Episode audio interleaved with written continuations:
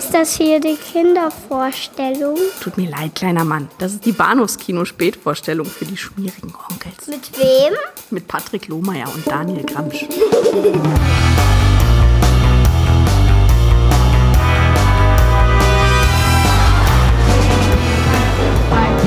Mama Leone, du musst alles dicht machen. Wieso? Was ist denn? Krokodil, dieses miese Stück ist wieder hier.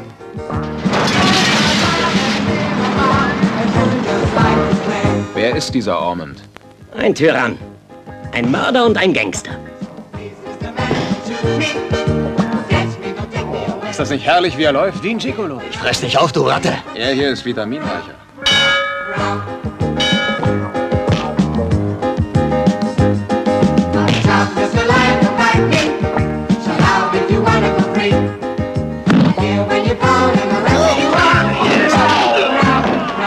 Mal, wer bezahlt mich eigentlich für die Bade-Party, die Sie hier veranstalten? Die Der Schlusen da. natürlich.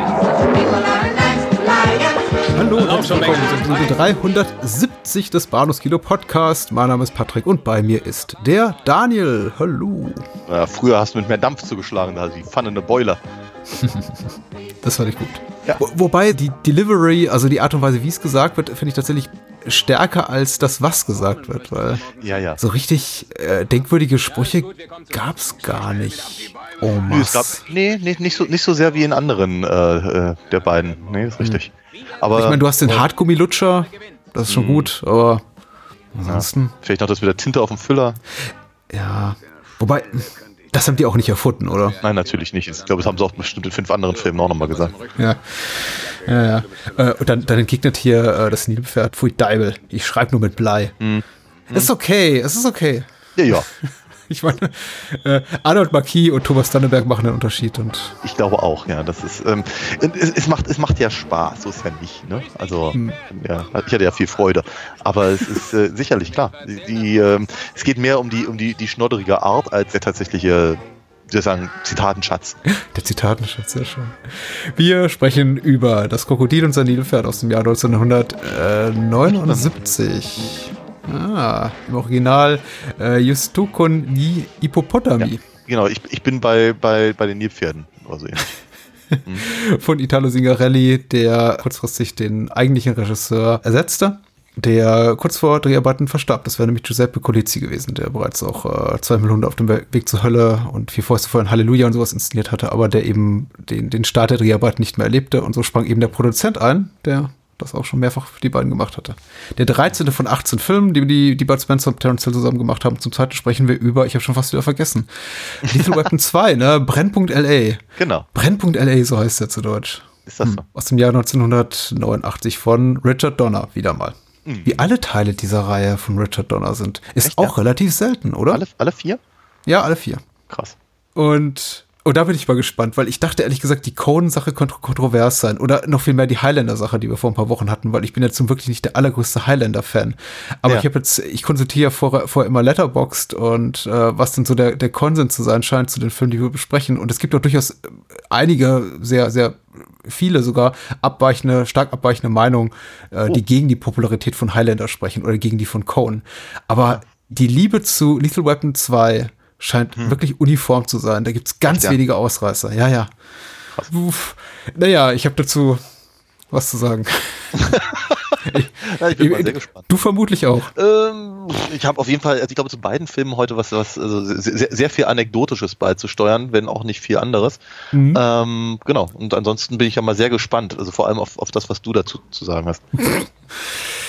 Die Inhaltsangabe zu Das Krokodil und sein Nilpferd hat, wie soll das anders sein, geschrieben Moonshade und Ja. Moonshade schreibt irgendwo. müssen wir ihm mal einen Präsentkorb schicken, glaube ich. ja, das ist schon richtig. Dabei ist jetzt ist eigentlich die richtige Zeit des Jahres dafür, aber Ja. vielleicht nächstes Jahr.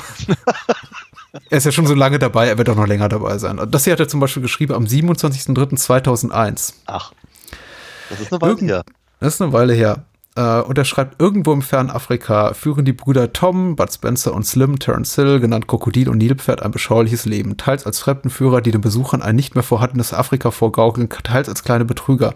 Als ein mächtiger Tierhändler die Gegend von exportfähigen Tieren, exportfähige Tieren säubert, um sie zu verkaufen, mischen die beiden sich mit schlagkräftigen Argumenten ein. Ja, okay.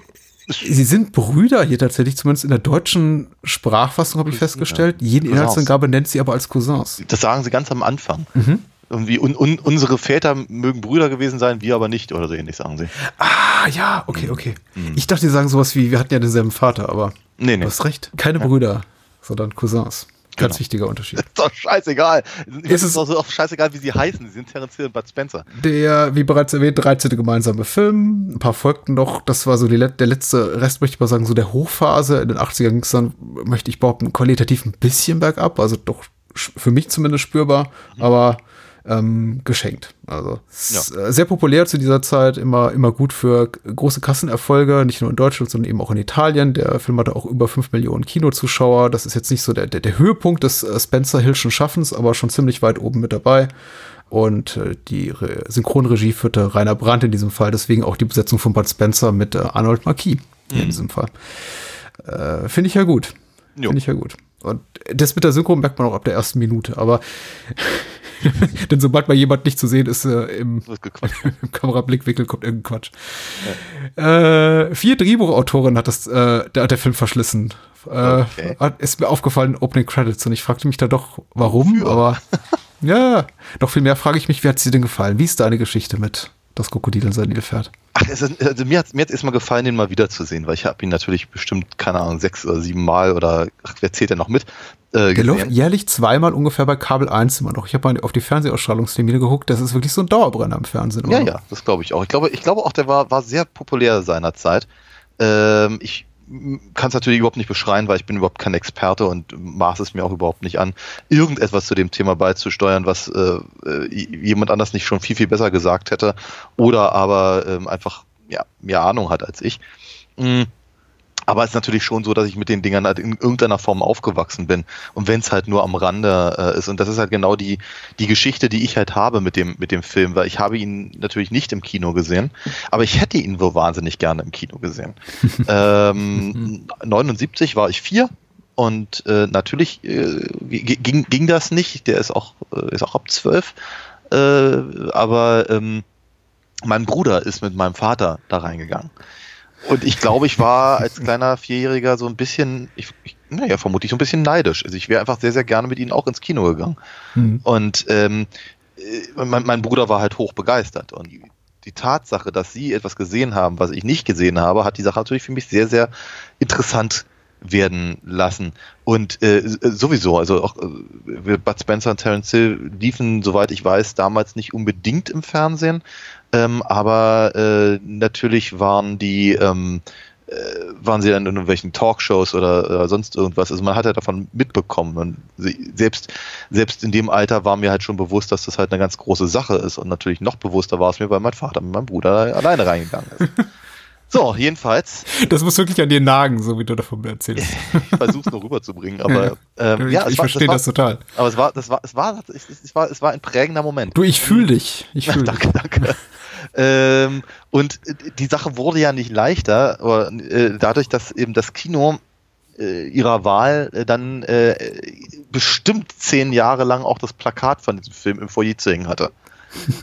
Wann immer ich in diesem Kino war mit meiner Mutter, um Bambi zu gucken oder was weiß ich, bin ich immer an eben diesem, diesem Terence Hill auf den Schultern von Bud Spencer im, im, im, im, Fluss sitzt äh, zu, zu sehen. Und ich, ich fand den Namen, das Krokodil und sein Nilpferd fand ich halt einfach so unglaublich spannend und die beiden Figuren und all das und das Plakat und die Tatsache, dass man egal. So jedenfalls, ähm, äh, ich, ich wollte, ich wollte einfach dringend, ich wollte, also ehrlicherweise wollte ich nicht nur dringend diesen Film sehen, sondern ich wollte irgendeinen Film von den beiden sehen und äh, entsprechend war war es ein ein, ein riesengroßer persönlicher Erfolg für mich, dass ich dann äh, später ähm, mit, ich glaube sogar mit beiden zusammen ähm, in eben jenem genau dem gleichen Kino äh, Vier Fäuste gegen Rio sehen durfte. Das war mein Oh, erster, ja. mein erster ähm, Terence Hill Bud Spencer Film. Und Das ist der mit dem Strandbuggy, ne? Nein, das ist nicht Dune Buggy. Nee, nee, Ah. äh, Vier Fäuste gegen Rio ist das Ding mit, ich glaube, sie sind Stuntmen oder so ähnlich, aber auf jeden Fall treffen sie auf zwei verweichlichte Millionäre und tauschen mit ihnen die Plätze. Ja, ja, ja. ja. Weil, weil ich glaube, die, die beiden kriegen eine Morddrohung und die anderen beiden sollen dann praktisch äh, den Kopf hinhalten und dann gibt's zum, zum, zum Schluss gibt's halt eine, eine große Verwechslung und der, nen- nennen wir es mal gerade aus, der leicht tuntige Bud Spencer hüpft dann irgendwie hinter den Vorhang und der andere richtig- richtige Bud Spencer kommt dann, kommt dann raus und haut dann die, die Bösen, dass sie halt irgendwie eine Pirouette drehen und irgendwann so. Also ich, ich fand ihn jedenfalls toll damals und war ganz, ganz begeistert. Mein Bruder hingegen ähm, hat, glaube ich, da noch ein bisschen mehr Salz in die Wunde reingestreut und rumgerieben, weil er meinte, nee, das Krokodil in seinem Nilpferd wäre schon besser gewesen. ja, so ist das. So ist das bei Brüdern. Zwei wie Pech und Schwefel ist das mit dem Dune Buggy. Ah ja. Und genau, jedenfalls, äh, irgendwann habe ich den dann aber logischerweise dann auch gesehen, weil dann, dann, dann liefen nicht, nicht nur die ganz alten ähm, Western im, im, im Fernsehen, sondern der halt auch. Und ich war halt endlich glücklich, weil ich konnte dann diesen, diesen Film sehen. Und ich glaube, ich fand ihn auch damals richtig, richtig schnieke, so ist ja nicht. Ich habe wenig zu berichten, ehrlich gesagt, so äh, bezüglich Erfahrungen aus erster Hand, weil ich bin als Spätgeborener, also ich bin zu Spätgeborener für diese ganze äh, Spencer Hill-Ära der Filme. Ich habe die tatsächlich erst tatsächlich in Form der Zweitverwertung im, im Fernsehen genossen und als Kind tatsächlich großen Spaß dran gehabt. Wobei meine Erinnerung an Spencer und Hill total geprägt ist von Sachen, die sie eben solo gemacht haben. Ja. Ich liebte als Kind äh, Nobody. Oh, Nobody ist auch ein toller Film. Ich habe ich hab eine ganz, glaube ich, völlig ungerechtfertigte Liebe für den äh, für den Supercop mit äh, Terence Hill. Vielleicht auch we wegen Ernest Borgnine und diesem tollen Ja. äh, Angelis Br- Brüder äh, Titelsong, der den ganzen Film trägt und noch ungefähr 20 Mal angespielt wird. Äh, und ich liebte ja die Filme mit Bud Spencer und dem kleinen Außerirdischen. Ja, weil das ist, ich glaube, ich habe es, glaube ich, schon äh, fünf bis 30 Mal hier an dieser Stelle erwähnt. Das eine Äh, ums andere Mal, ja. Ja, und äh, wenn ich tatsächlich an die beiden denke, dann fallen mir als erstes immer ungefähr vier, fünf Sachen ein, die sie solo gemacht haben. Und dann Ja. komme ich erst so zu der rechten und der linken Hand des Teufels. Aber das Krokodil in seinem Nilpferd war auch immer einer meiner Liebsten. Also eine der wenigen Kollaborationen von den beiden, die ich tatsächlich inhaltlich immer so ein bisschen differenzieren konnte vom Rest ihres Werkes, was für mich Ja. verschwimmt zu einem zähen Brei aus. Ja, irgendwo im Wilden Westen. Ja. Und irgendwie müssen sie einen Goldschatz heben oder Schurken übers aufs Kreuz legen oder werden selber aufs Kreuz gelegt oder, oder sonst irgendwas. Erstmal natürlich wegen der Lokalität in äh, Simbabwe und natürlich, weil das auch so ein bisschen ein Agenda-Film ist, ne? Oh ja. Also.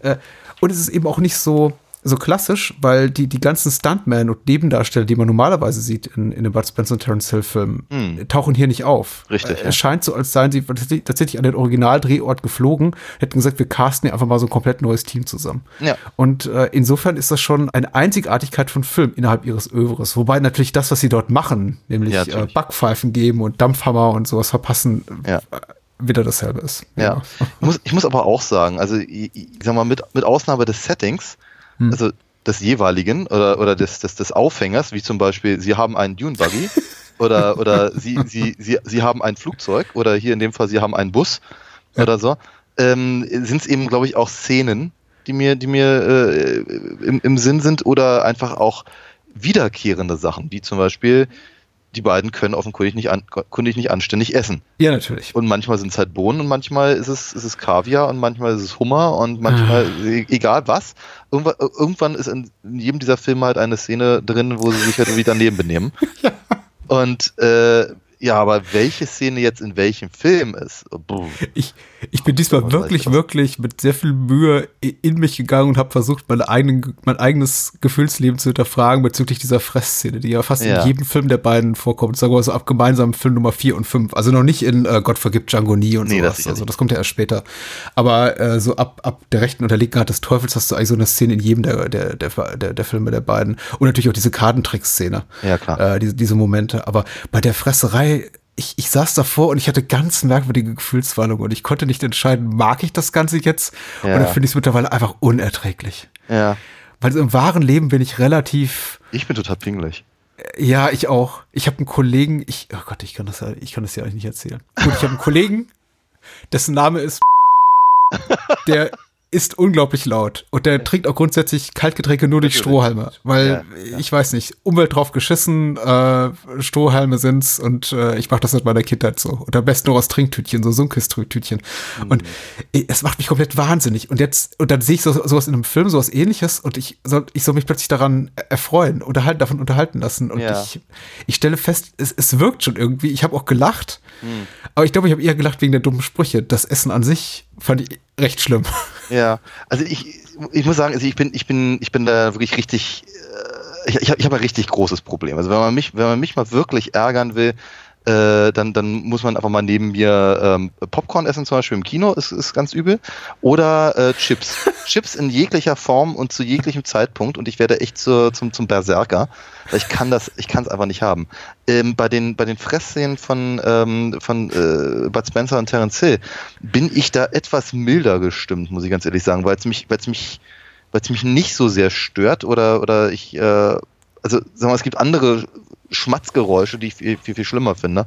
Ähm, ich stelle nur fest, dass es nicht mehr meinen Humor trifft. Also ich, äh, ich glaube, als Kind fand ich das halt total lustig, vor allem weil sie sich halt in einigermaßen feiner Gesellschaft hier befinden und dann eben äh, die Sau rauslassen. Das ist natürlich, das kommt natürlich gut an bei Kindern. Ich weiß nicht, keine Ahnung. Es hat, es hat mich einfach nicht ich hat mich nicht weiter tangiert, muss ganz ehrlich Ja. sagen. Das, das, ist, äh, das ist komisch. Aber ich, ich habe auch drüber nachgedacht und dann, okay, wie, wie stehe ich jetzt dazu? Ich fand es deswegen so irritierend, weil ich das Gefühl hatte, es sei nicht auf einen mir nachvollziehbaren komödiantischen Effekt ausgelegt, sondern vielmehr darauf, dass Hill und Spencer am Set Spaß haben wollen und die selber so ein bisschen, glaube ich, zum Lachen bringen wollen. Ja. Weil die Szene zum Beispiel, in der Hill äh, Kaviar in sein Glas füllt und dann hab Salz und Pfeffer draufstreut und irgendwie Sekt reingießt und das Ja. ganze Zeug dann wegtrinkt, ist so eine Sache, die, die, die der dauert ewig, dieser Moment. Das sind 60, 70 Sekunden, in denen man einfach nur diesen widerlichen Drink anrührt. Ja. Und es ist nicht lustig. Es ist nicht in dem Sinne lustig. Es gibt keine Pointe, außer dass er irgendwann, während alle um ihn rum dann da sitzen und sagen so, äh, kannst du nicht trinken. Also in, in, mit, mit, mit den Schnodder hier, äh, Stimmen hier von, von, von Rainer Brandt Synchro versehen. Trinkt er das Ding irgendwann weg und die Szene ist, der Moment ist vorbei. Und ich Ja. dachte, ja, das ist, ich kann mir gut vorstellen, dass das Hill vor, vor Beginn des Takes gesagt hat, du, ich trink das. Und Spencer hat gesagt, nee, hier, machst du nicht. ich habe das Gefühl, ich habe keinen Anteil, keinen emotionalen Anteil an der Szene. Sondern die wollen sich einfach nur gegenseitig zum Lachen bringen. Ja, das mag ja sein, ja. Auch später bei den Kartentrick-Szenen. Ich habe das Gefühl, Spencer hat einen riesen Spaß. Ähm, aber ich habe, glaube ich, nicht so viel Spaß wie er, obwohl, sie, obwohl ich es lustig finde. Ich sollte äh, Carlo Petersoli sagen, weil so heißt er bürgerlich, aber Ja, komm. wahrscheinlich hat er selber irgendwann vergessen. Ach, damit, damit brauchen wir jetzt äh, ehrlicherweise auch nicht mehr anfangen. Ansonsten müssten wir, müssten wir auch äh, Mario Girotti sagen, wenn wir Tennessee sagen. Nee, nee, ich habe mich nur gerade gefragt, wie sie sich am Set anreden, weil ich versucht habe, das gerade so zu emulieren, wie wohl das Szenario am Set ist, hinter den Kulissen. Und ich kann mir nicht vorstellen, dass sie sich gegenseitig mit Bud und Terrence ansprechen. Nein, nein, nein. Haben, haben haben. Aber sie waren ja wohl, waren ja wohl tatsächlich gute, gute Freunde und, und, und, und äh, das und. Nee, ansonsten fand ich es aber, glaube ich, einfach sehr, sehr schön, das, das, das alles mal wieder zu sehen und so. Und, und, und ich, ich, ich freue mich halt, äh, weil es eine, weil's eben schon eine, ein Stück weit Kindheitserinnerung ähm, ist und, und so. Und du hast natürlich völlig recht, der Film hat ja auch eine gewisse Form von Agenda. Ähm, wie konsequent er die tatsächlich durchhält, mag jetzt mal dahingestellt sein, aber es ist schon interessant, dass sie halt ähm, sagen, ähm, un unsere Figuren sind nicht nur nicht nur äh, sympathisch, weil sie von, von, von den Leuten im Kino gespielt, also die, von den Leuten gespielt werden, die ihr im Kino gerne seht, Ja. sondern wir geben ihnen jetzt auch einen Grund dafür, wirklich sympathisch zu sein und äh, eben äh, ja einfach einfach so ein bisschen komödiantisches Anprangern da reinzubringen, eben auch zu einer Zeit, wo das eben vielleicht sagen wir mal noch nicht so noch nicht so äh, gesellschaftsweit äh, vertreten war. So die ganze die ganze Geschichte mit Elfenbein und und und äh, Ausbeutung und Tierschutz und sonst so was das ich meine das ich glaube es war im Kommen 1979 Ja, ja. aber ich, aber wenn sich eben zwei doch recht recht berühmte bekannte und sehr beliebte äh, Schauspieler äh, eben in einem also einen ganzen Film dem Thema widmen äh, potenziert das natürlich das, das, das, äh, das, das Interesse an, an dem Thema auch. Das finde ich cool. Nee, grundsätzlich ist es auf jeden Fall lobenswert. Das hat mich auch gefreut. Äh, du, du hast absolut recht, wenn du sagst, die, die, die Konsequenz, mit der sie es machen, ist äh, in, in Frage zu stellen. Ich meine, es ist halt immer noch irgendwie so ein bisschen Hi- Hintergrund Schalala für im Grunde. Natürlich, das ist der Aufhänger. Ja, die, die eigentliche Agenda des Films, äh, lasst die beiden in möglichst viele Szenarien reinstolpern, in denen sie möglichst viel Schaden anrichten können. Ja, natürlich. Und am Ende des Films grätscht noch mal so auf den letzten äh, paar Metern oder in den letzten zehn Minuten die äh, eigentliche Handlung rein. Dann Mhm. äh, kommt auch äh, Jack Hammer, The Hammer Ormond äh, zurück, also Joe, Joe Buckner hier, der, der Boxer. Mhm. Und äh, erinnert uns noch mal daran, dass es eigentlich ja sowas gab, mal wie eine Handlung. Mhm. Und äh, sowas wie ein Bösewicht. Und der wird dann auch relativ schnell platt gemacht. Also der Film er hat, hat, macht sich das zum Thema, schreibt sich das auf die Fahnen, was ja schön ist, vergisst aber auch gerne mal läng über längere Zeit, wenn es sie gerade nicht interessiert, äh, Mhm. zugunsten von lustigen Casino-Szenen und Fressszenen, was er eigentlich erzählen will. Ja, ja, klar. Ah, es ist, und es ist in Ordnung, es ist auch in Ordnung. Ich weiß nicht, ob ich sehen wollen würde. Also mir hat ehrlich gesagt schon gereicht, dass in zwei, drei Szenen da äh, ähm, Stoßszenen, Elefantenstoßszenen durch die Gegend getragen werden, verstehe dass das ich mir gedacht habe, ich will das vielleicht auch gar nicht so oft sehen.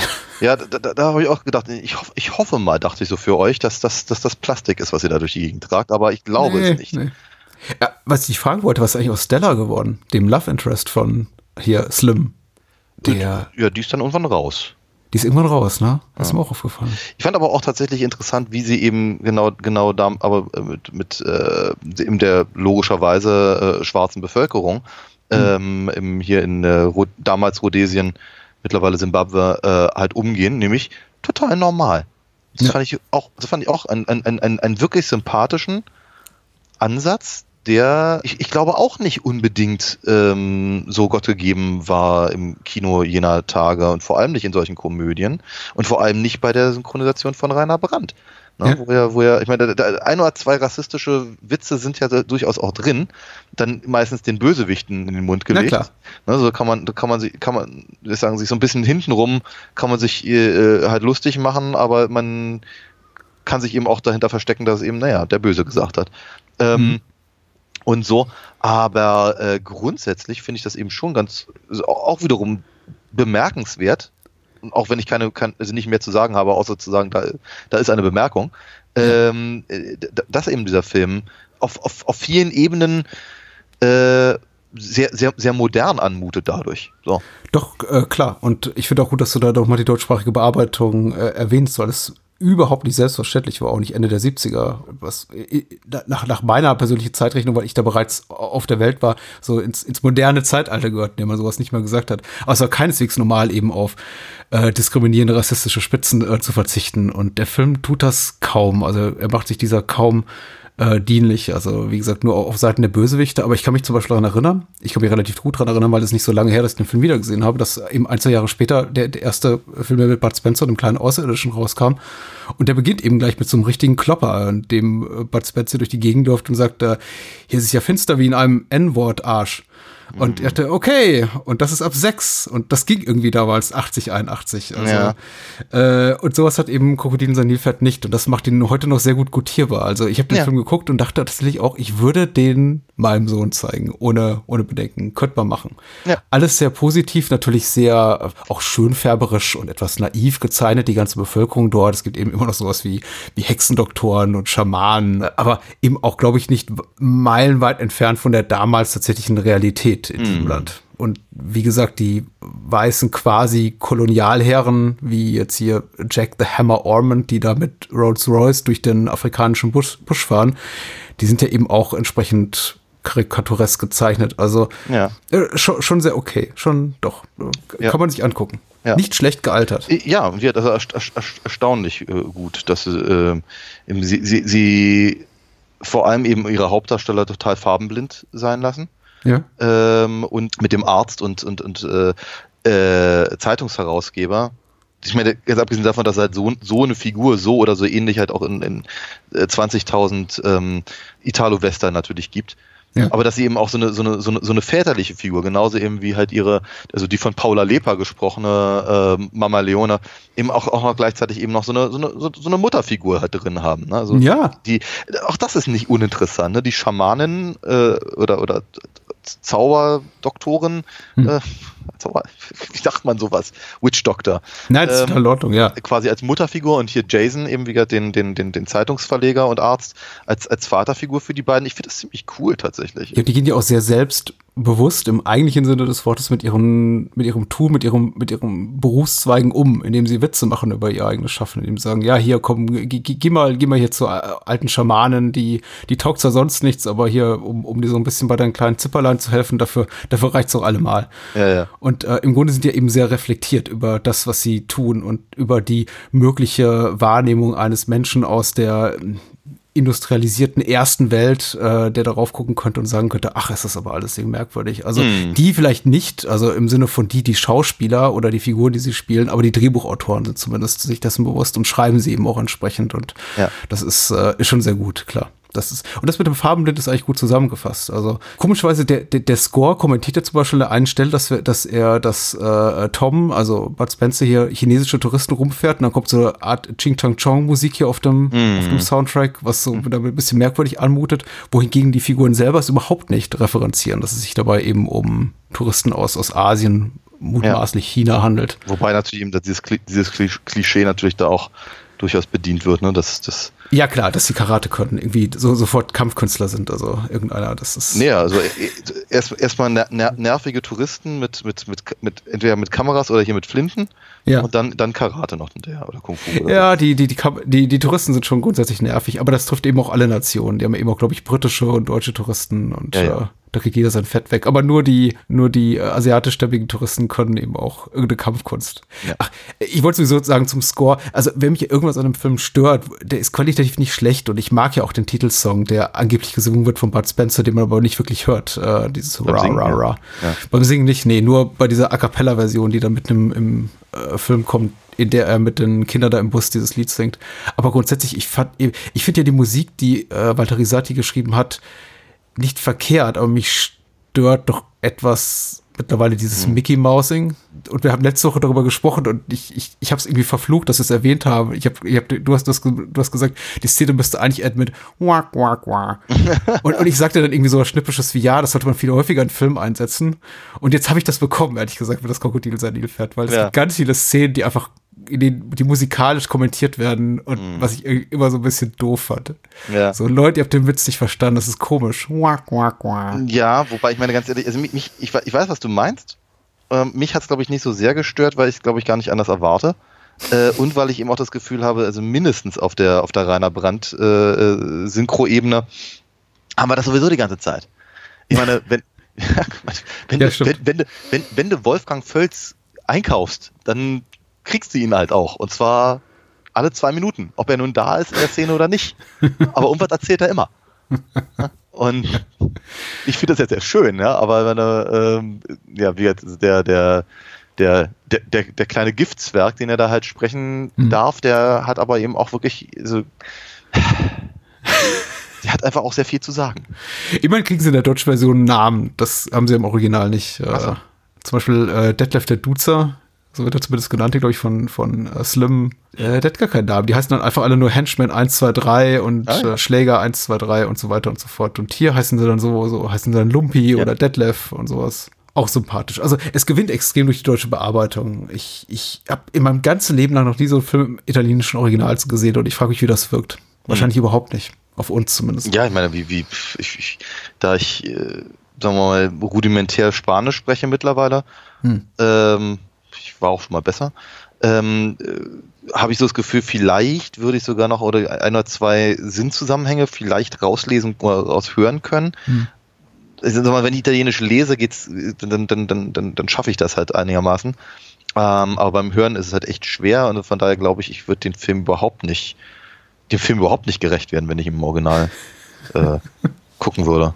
Hm. Oder vielleicht sogar noch mit ernst gemeinten Untertiteln, um Gottes Willen. Oh je.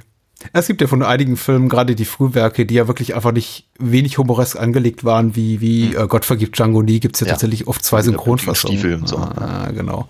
Eine etwas äh, härtere und dann die, die man ein, zwei Jahre später machte, so im Sinne von, oh, die, die beiden sind ja lustig, lass uns mal was Lustiges da reinreden. Ja. Aber du hast natürlich recht, die, die, die Rainer Brandt-Synchro tut im Grunde genau wie der Score Übriges, um das Geschehen zu kommentieren und eigentlich fast noch drastischer, aber dadurch, äh, für mich finde ich irgendwie weniger störend, weil offensichtlicher äh, kommentiert sie im Grunde, dass das, was wir sehen, schon x-fach da gewesen ist und immer nur eine Variation des ewig Gleichen und macht es dadurch fast schon wieder lustig durch diesen Hm. quasi Metablick, den die eigene deutschsprachige Bearbeitung darauf wirft oder darüber spricht, wie zum Beispiel, also die Schurken sagen dann sowas, bevor sie ins Bild treten, was sie natürlich im, wahrscheinlich auf der Originaltonspur nicht sagen, sowas wie, "So, sind schon da, Chefchen, ne, aufmischen, einmal aufmischen wie immer, Ja. schon so mit diesem gelangweilt, gelangweilten Ton, so, äh, wir wissen, dass wir gleich verkloppt werden. Ja. Ist schon, ist schon lustig, muss ich sagen. Ja, so, so Aber wahrscheinlich muss man dafür auch ein bisschen geschult sein, diese Art von Film. Ich kann mir vorstellen, wenn man sowas zum ersten Mal guckt, dann ist das schon irritierend, dass eben die Schurken quasi in die, die, die Szenerie betreten mit, oh, jetzt geht das schon wieder los.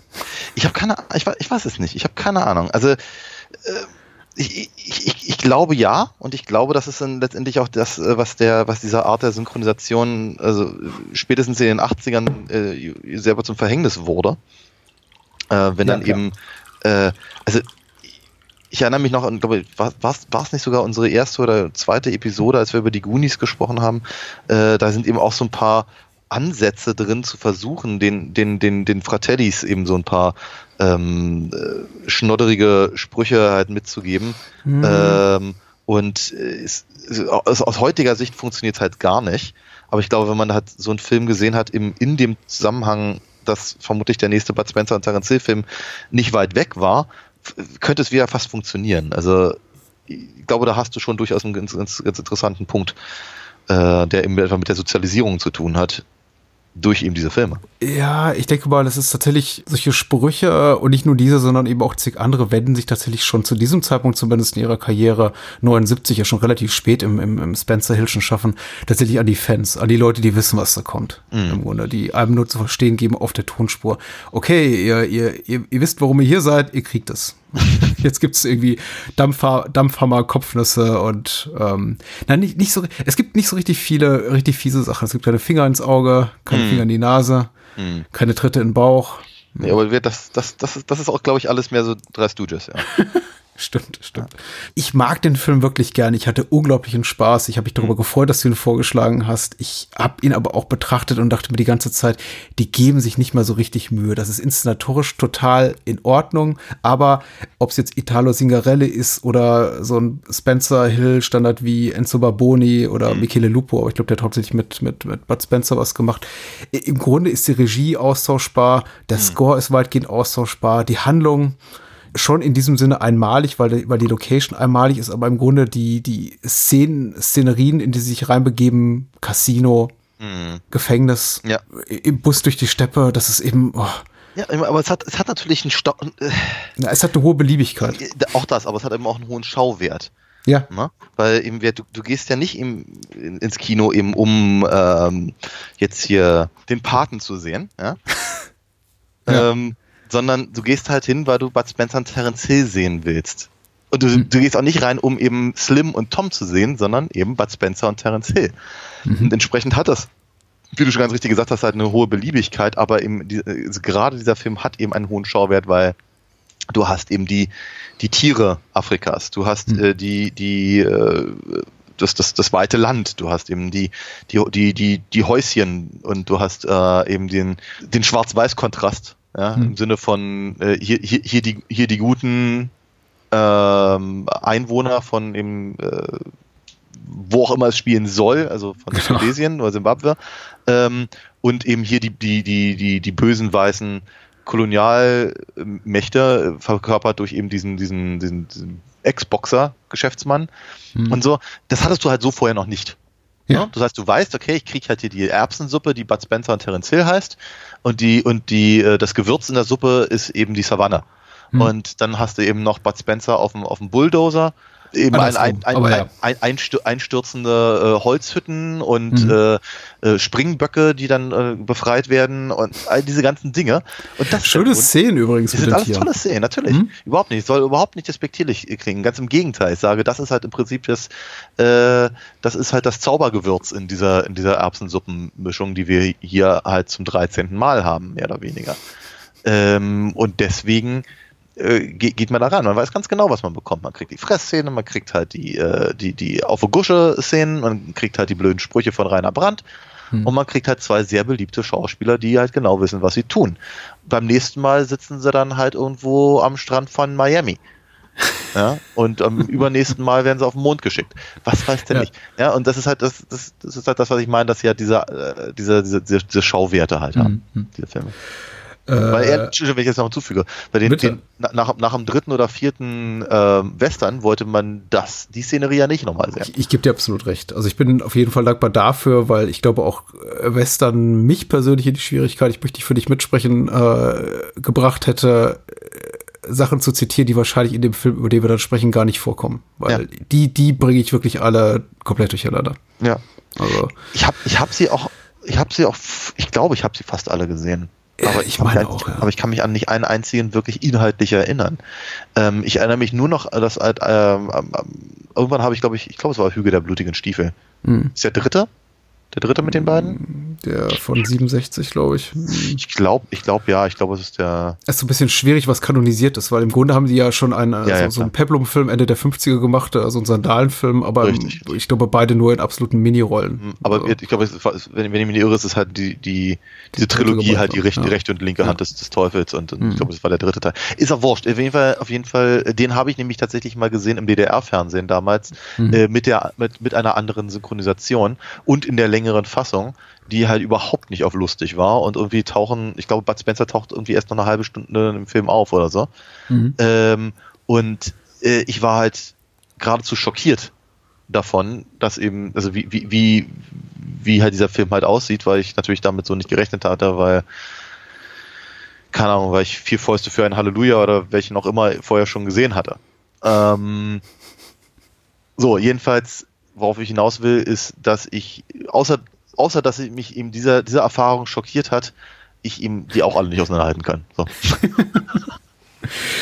Ähm, ich möchte behaupten, einer der letzten wirklich guten Filme, die die beiden zusammen gemacht haben. Ich habe äh, sowas wie die Miami Cops oder dann später, ich glaube 94 haben sie ja noch mal einen Film zusammen gemacht, die Troublemaker, genau. Ja. Das war auch der, den ich auch hätte im Kino sehen können. Und das hat mich wirklich geärgert. Troublemaker kam raus im Kino und da war ich schon so jenseits meiner Spencer Hill äh, Lieblingsphase, in der ich diese Filme noch mit Passion geguckt habe. Ja. Das hat mich so ein bisschen, ein bisschen geärgert damals, als der 94 rauskam. Ich dachte, jetzt ist es zu spät, Leute, es ist zu spät. Aber der Film war eben auch nicht gut. Ich habe ihn dann, dann glaube ich, auf, auf, auf Video angeguckt, ein paar Monate später. Und Ja. er ist nicht gut. Überhaupt wie die Sachen in den 80ern, da merkt man eben auch schon eine gewisse, doch, ich möchte sagen, Lustlosigkeit, ähm, vielleicht auch der Beteiligten. Und Spencer ist dann eben auch nicht mehr der Jüngste. Man sieht eben auch, wie er körperlich langsam nachlässt. Und äh, es ist schon gut hier. Also hier ist er noch voll fit, so in den letzten Zügen. Ja. Äh, er ist 50, Hill ist äh, 40, sieht aus wie 30. Mhm. Äh, bemerkenswert gute Gene. Und alles passt. Und ich bin froh, dass ehrlich gesagt der, der kleine Schimpanse oder die Schimpansin Eliza keine größere Rolle spielt. Weil immer wenn die Ja, auftaucht, ja, ja. denke ich mir, oh, bitte, bitte lass Willen. verschwinden. Diese, diese, diese blöden, lustigen Tiernebenrollen, weil wie, wie. Ich habe es, glaube ich, an anderer Stelle erwähnt. Ich habe letztens die, die San Fernando-Filme mit Clint Eastwood geguckt und äh, furchtbar der Orang-Utan in diesem Film. Furchtbar. Und äh, er spielt quasi eine Hauptrolle neben Clint Eastwood. Und ich wollte sowas nicht nochmal sehen und muss mich dran erinnern, nein, nein, die verschwindet gleich wieder und ist nur dafür ein, zwei Gags, die nicht gut sind und dann adios. Hm. Ja, war schön. Auf jeden Fall, doch. Also ich habe mich, ich habe, ich, ich habe, ich habe ein paar mal, paar mal tatsächlich vor mich hingekichert. An ein paar Sachen habe ich mich durchaus erinnert oder sagen wir mal wenigstens den Topos, ne? wie eben zum Beispiel das Kartenspiel und so. Aber ze- zeitweilig dachte ich, okay, jetzt hat er aber auch ein paar Längen Hm. tatsächlich. Ähm, aber glücklicherweise reißt der Film das dann auch immer wieder raus und ähm, wird grundsätzlich einfach ein, ein, ein, ein nettes, ein sympathisches Wiedersehen. Äh, apropos Leng, man Ich würde sollte sagen, doch, und, und, hm? und alle, alle können uns jetzt äh, foltern und, und äh, kasteien, einfach weil wir beide keine Ahnung haben von diesen Filmen. Ach nee, das ist in Ordnung. Du, wir haben ja kurz im Vorgespräch gesagt, ich glaube, so so ehrlich möchte ich zumindest sein, ich, ich möchte gar nicht zur, zur Gruppe der, der Spencer Hill Ultras gehören, weil das ist äh, schon ein, ein vollkommen legitimes Fandom und äh, wer, wer Spaß daran hat, das Ganze zu in den filmischen Kanon zu erheben und daraus eine, eine Religion zu machen oder vielleicht eine Wissenschaft, meinetwegen, ich weiß auch, dass es für jeden Schlag, den die beiden ausführen, für jeden Punch eine extra coole Bezeichnung gibt, die ich wahrscheinlich nicht kenne, außer den Dampfhammer, eben dieser, dieser Knall oben auf den Kopf, auf die Rübe. Ja, wo dann Eben die so- meisten irgendwie im, im Boden verschwinden. Hier in dem Film nicht, aber sonst. Aber das ist, äh, es ist in Ordnung. Ich, ich, ich, ich möchte kein Teil dessen sein. Spätestens nicht mehr, seit ich diesen ähm, Dokumentarfilm, Pseudo-Dokumentarfilm Mockumentary gesehen habe. Mein, äh, sein Name ist Spencer, hieß die, glaube ich. Mhm. Diese zwei Superfans, die da rumreisen und dann am Ende eben Carlo Pedersoli treffen. Das ist da, da habe ich festgestellt, mit Blick auf die beiden, die sehr sympathisch sind, aber auch ultra nerdig und die eben auch so Spielszenen danach spielen, in denen sie am Lagerfeuer sitzen und sich Anekdoten erzählen über äh, die Olympioniken-Karriere von Bud Spencer. Da habe ich gemerkt, ich will, ich will da nicht zu, dazu nicht gehören. Ich verstehe dich da sehr gut. Ich meine, ich möchte auch niemandem zu nahe treten. Ähm, aber das, mir, mir geht das ja ehrlicherweise mit allen Fandoms irgendwie so. ähm, dass ich halt irgendwie feststelle, ich möchte eigentlich gar kein, gar kein größerer Teil äh, von sein, weil es mir oftmals einfach auch die Laune versaut. Stell, stelle das fest, ich beschäftige mich gerade irgendwie äh, nostalgisch geprägt, äh, sehr, sehr viel mit äh, Masters of the Universe und sowas. Und wenn ich da Mhm. in irgendwelchen Foren bin und denke mir, oh Gott's Willen, ihr arbeitet aber auch echt hart daran, euch selber die Laune an eurem eigenen Fandom zu verderben, oder? Also bei mir schafft das jedenfalls. Ach und ja? Ja, ja. Und äh, das ging mir halt früher schon bei Star Wars so und das ging mir bei Comics so. Und also von daher, ich halte mich bei sowas halt grundsätzlich raus. Und äh, nochmal, Bud Spencer und Terence Hill sind halt durchaus Teil meiner Kindheit, wie ich versucht habe vorhin anschaulich zu, zu belegen. Und dennoch möchte ich da nicht, nicht zu tief einsteigen, Mhm. einfach auch um den eigenen Spaß nicht zu, zu verderben. Irgendwann will ich das alles mal mit meiner Tochter gucken und wenn ich dann Ja. dazu, äh, daran keinen Spaß mehr habe, dann ist doof. ich glaube, das ist auch das, worauf ich hinaus wollte. Ich habe es auch schlecht ausgedrückt. Ich habe einfach das Gefühl, die, die, die Tiefe ist hier nicht gegeben. Das äh, fiel mir auch gerade zu Masters of the Universe ein und äh, fällt mir auch ehrlich gesagt, ehrlicherweise zu Columbo ein, dessen Fandom ich auch versuchte einzutauchen und feststellte, da gibt es gar keine zweite, dritte, fünfte Deutungsebene. Da gibt es eben keine riesige Mythologie wie bei Star Trek, Star Wars und, und Herr der Ringe und Konsorten, die dahinter hängt und die, in, in der man sich wirklich eingraben kann und wahrscheinlich Nächte und Wochen und Monate darüber debattieren kann, von wem irgendwie Gandalf in der dritten Generation von Pipapo abstammt. Das gibt es einfach nicht. Äh, in meiner Wahrnehmung dieser Filme. Und deswegen möchte ich da eben auch nicht rein. Wohingegen ich eben den potenziellen Reiz sehe, in anderen Fandoms sich da richtig reinzugraben. Aber hier denke ich mir, ja, das ist, weißt du, das ist, was es ist. Das ist eben einfach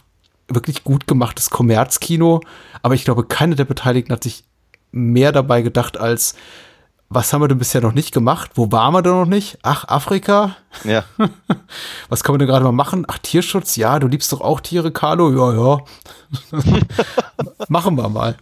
Meistens gut Und- durch, ja, genau. Ja, daraus eine Wissenschaft zu basteln, eben ungleich zu anderen Fandoms. Aber ich, ich urteile jetzt hier und bitte, genau, zieht mich dafür zur Rechenschaft, schreibt mir böse Briefe, böse Kommentare, aber ich sehe das hier eben nicht. So. Ja. Verstehe. Etwas- aber, aber Spaß haben kann man mit den Sachen. Und das finde ich, das, äh, und, und, ich glaube, du hast es vorhin ganz richtig gesagt, hast, äh, äh, gesagt, ähm, dass eben der Film erstaunlich gut gealtert ist an manchen, an, Ja. an, an manchen Stellen, an manchen Aussagen. Weil er ist ja nicht völlig aussagelos. Er ist halt manchmal etwas inkonsequent, aber ähm, ähm, ja, so. Ich glaube, er hat tatsächlich mehr zu sagen, als eben zum Beispiel naja, mein erster Film eben mit, mit den beiden im äh, äh, Vier Fäuste gegen Rio. Ja, Also Das, das wird dir schon aussagen. Ja, Außer das die, die einen sind männlich, die anderen nicht. Das ist nicht schwierig. das ist wahr. Das ist wahr. Äh, du hast eine ganze Menge zu sagen, und zwar auch in Form deiner Comics, oder? Ja. Ich, ich, hoffe, ich hoffe es zumindest. Ich meine, auch Ja. da beschäftigen wir uns ja vor allem erstmal mit Entertainment.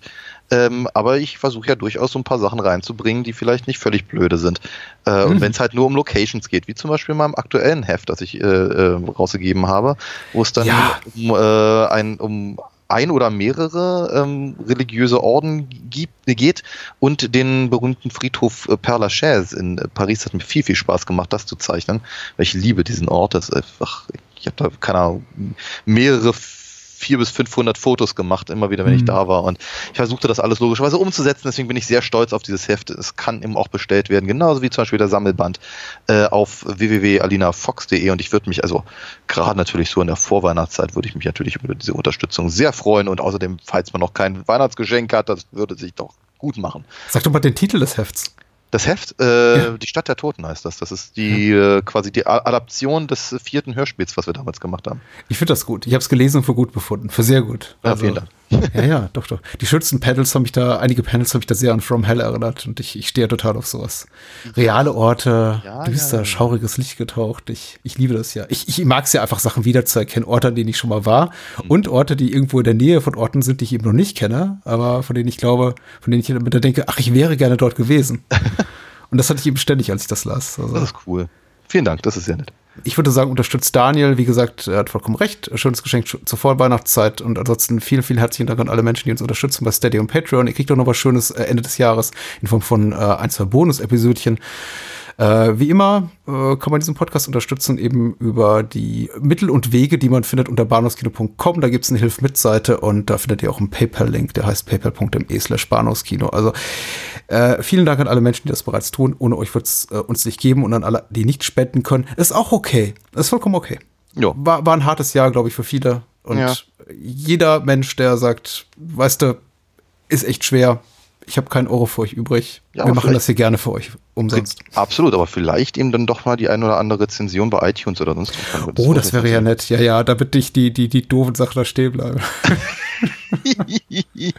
Wobei, ich finde, wir wurden ja ganz gut erkannt jetzt vor kurzem. Ähm, Ja. So unsere Gesprächsdynamik. äh, mal gucken, ob die auch wieder zutrifft auf den nächsten Film, über den wir sprechen. Oh ja. Ich bringe eine gewisse Nervosität mit, wenn es geht um Lethal Weapon 2, Brennpunkt LA aus dem Jahr 1989. Regie führte Richard Donner. Äh, die Hauptrollen spielen, wie auch im ersten Teil, äh, ich wollte sagen Morgan Freeman, ach du Scheiße, Danny Glover. Oh, oh, oh, ouch. Ja, passiert, Genau, und passiert. Kevin Costner, ja. Äh, Danny Glover und Mel Gibson und äh, neu im Team ist Joe Pesci, äh, der auch den restlichen Teilen der Reihe erhalten bleiben sollte. Und äh, Musik hat wieder geschrieben, Michael Caine, Eric Clapton. Eigentlich das gleiche Team vereint, bloß das Drehbuch ist anders. Und zwar hat Shane Black die erste Drehbuchversion geschrieben, das wurde als zu düster empfunden und dann eben komplett einmal revidiert von Jeffrey Bohm, der jetzt auch der credited Screenwriter ist hier. Und darüber wird zu sprechen sein und ich finde, das merkt man leider auch. Also sagen wir mal zum einen bei Morgan Freeman und Kevin Costner, das, das war das war zwar gerade nur, ich wollte irgendeinen. ja, Kevin Costner passt super in die Zeit. Also. Ja, eben. Und außerdem dachte ich so bei mir, wir sollten einfach mal über den, den Robin Hood-Film sprechen. In dem die beiden sind. Na doch, doch, doch, doch. Und, und, und, und Aaron Rickman und so. Ich mag kleine Stiche, das ist doch toll. So, irgendwann, irgendwann müssen wir das mal machen. So. Aber jetzt mal zum anderen. Und Christian Slater, ne? Und Christian Slater natürlich. Ja, die, die Besetzung ist schon zum Sterben, muss Ja, ich ne? auch sagen. Ja. Und dann natürlich noch das Cameo Ja, am? Ende. Keine Spoiler. Filme, über die wir gar nicht reden heute. Ja, genau. Hm. Aber ja, okay, ich bin überzeugt, so halb. äh, Ich, ich werde jetzt auch nicht Brian Adams erwähnen. Ja, Aber, ähm, können, aber, ich werde nachher auf jeden Fall George Harrison erwähnen und Eric Clapton, weil das ist mir wichtig. ja, Ähm, das, das, das, das ist richtig, richtig, richtig. Genau. Ähm, Lethal Weapon. Sorry. Genau, Inhaltsangabe von T-Mac, äh, geschrieben 2001 bei der UFDB. Nach einer missglückten Verfolgungsjagd auf eine Bank Bande Drogengangster werden die Polizisten Riggs und Murto mit einem belanglosen Auftrag betraut, einen kleinen Buchmacher, das ist Joe Pesci eben, äh, als Leo Getz bis zu dessen Gerichtsaussage zu schützen. Der jedoch arbeitete für genau die Organisation, hinter der die beiden her sind und seine Informationen führen direkt in die südafrikanische Botschaft. Und das war's. Ist ganz gut auf den Punkt gebracht. Die, die Story ist extrem, ist eigentlich noch forcierter auf irgendwie eine Schlüssigkeit getrimmt als der erste Teil. Ich empfand es schon irgendwie damals beim ersten Sehen vor vielen, vielen Jahren als sehr merkwürdig, dass sie im Grunde zweimal über dieselben Kriminellen stolpert unter völlig verschiedenen Voraussetzungen, aber Ja, ja.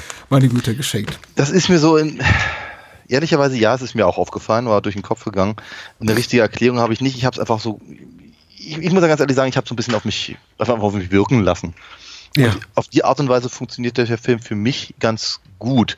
Zumal ich ihn, glaube ich, also zumindest bewusst zum ersten Mal sah. Okay. Es kann sein, dass ich ihn vorher schon mal gesehen habe, aber wenn, dann kann ich mich nicht erinnern. Es ist immer ganz, ganz schwierig für mich, weil diese Art von, gerade von diesen Buddy-Cop-Movies der 80er, sind halt nun mal einfach ein Genre, das bei mir nicht, nicht so auf fruchtbaren Boden fällt, Mhm. muss man vorsichtig zu sagen. Und ich habe viele davon gesehen, aber ich kann mich an die wenigsten wirklich ernsthaft erinnern. Und ich weiß, wir haben über Lethal Weapon äh, äh, gesprochen, also den ersten. Ähm, und ich kann dir immer noch nicht sagen, was darin passiert. Es ist einfach, also das geht einfach komplett an mir vorbei. Ich kann halt irgendwie sagen, ja, ich mag die Figuren oder ich mag ein paar Sprüche oder vielleicht kann ich mich noch an eine Szene erinnern, aber es, es geht alles, Mhm. es ist eine, es ist ein Brei bei mir. Ich verstehe. Dabei finde ich gerade ehrlich gesagt, so die Eröffnungsszenen bringen gut auf den Punkt, worin, die, worin der maßgebliche Unterschied ist äh, zwischen Lethal Weapon 1 und 2. Nämlich einfach in der, in der Tonalität und im Humor. Und die Menschen erinnern sich, glaube ich, an die ganze Reihe als so eine Art Action-Komödienreihe und ich habe den ersten Teil niemals wirklich als besonders komödiantisch oder humoresk empfunden. Der erste Teil Ja, beginnt tatsächlich mit dem Sprung einer jungen Frau, mit dem, mit dem möglichen Selbstmord einer jungen Frau, die, die aus einem äh, Wohngebäude springt und eben auf dem Autodach landet. Dann schneiden wir um zum selbstmordgefährdeten Rick, der da sitzt und sich eine Knarre an den Kopf hält und nichts davon schreit, hey, hier kommt der neue Actionspaß aus dem Hause Richard Donner. Während eben der zweite Teil, und ich finde das nicht, nicht grundsätzlich verkehrt und ich, unglaublich viele Menschen haben Spaß dran. Wie gesagt, ich habe hier Rezensionen, also von Privatmenschen noch und nöcher gelesen. Und was ich immer lese, es ist der beste Teil der Reihe, weil es der lustigste Teil der Reihe ist. Und der Humor eben noch nicht so abgenutzt ist. Und der dritte, vierte, die werden ja schon eher so wohlwollend betrachtet mit dem Auge, ja, immerhin nicht so schlimm, wie es hätte sein können. Aber der zweite scheint so der beliebteste zu sein, Ja. weil er eben mehr Humor hat. Und er beginnt gleich mit mehr Humor. Und ich finde das schade. Ich finde es einerseits komplett nachvollziehbar, dass sie sagen, alle Beteiligten, Donner, Gibson, äh, Glover und so weiter, wir haben hier mit dem ersten riesen Hit gehabt.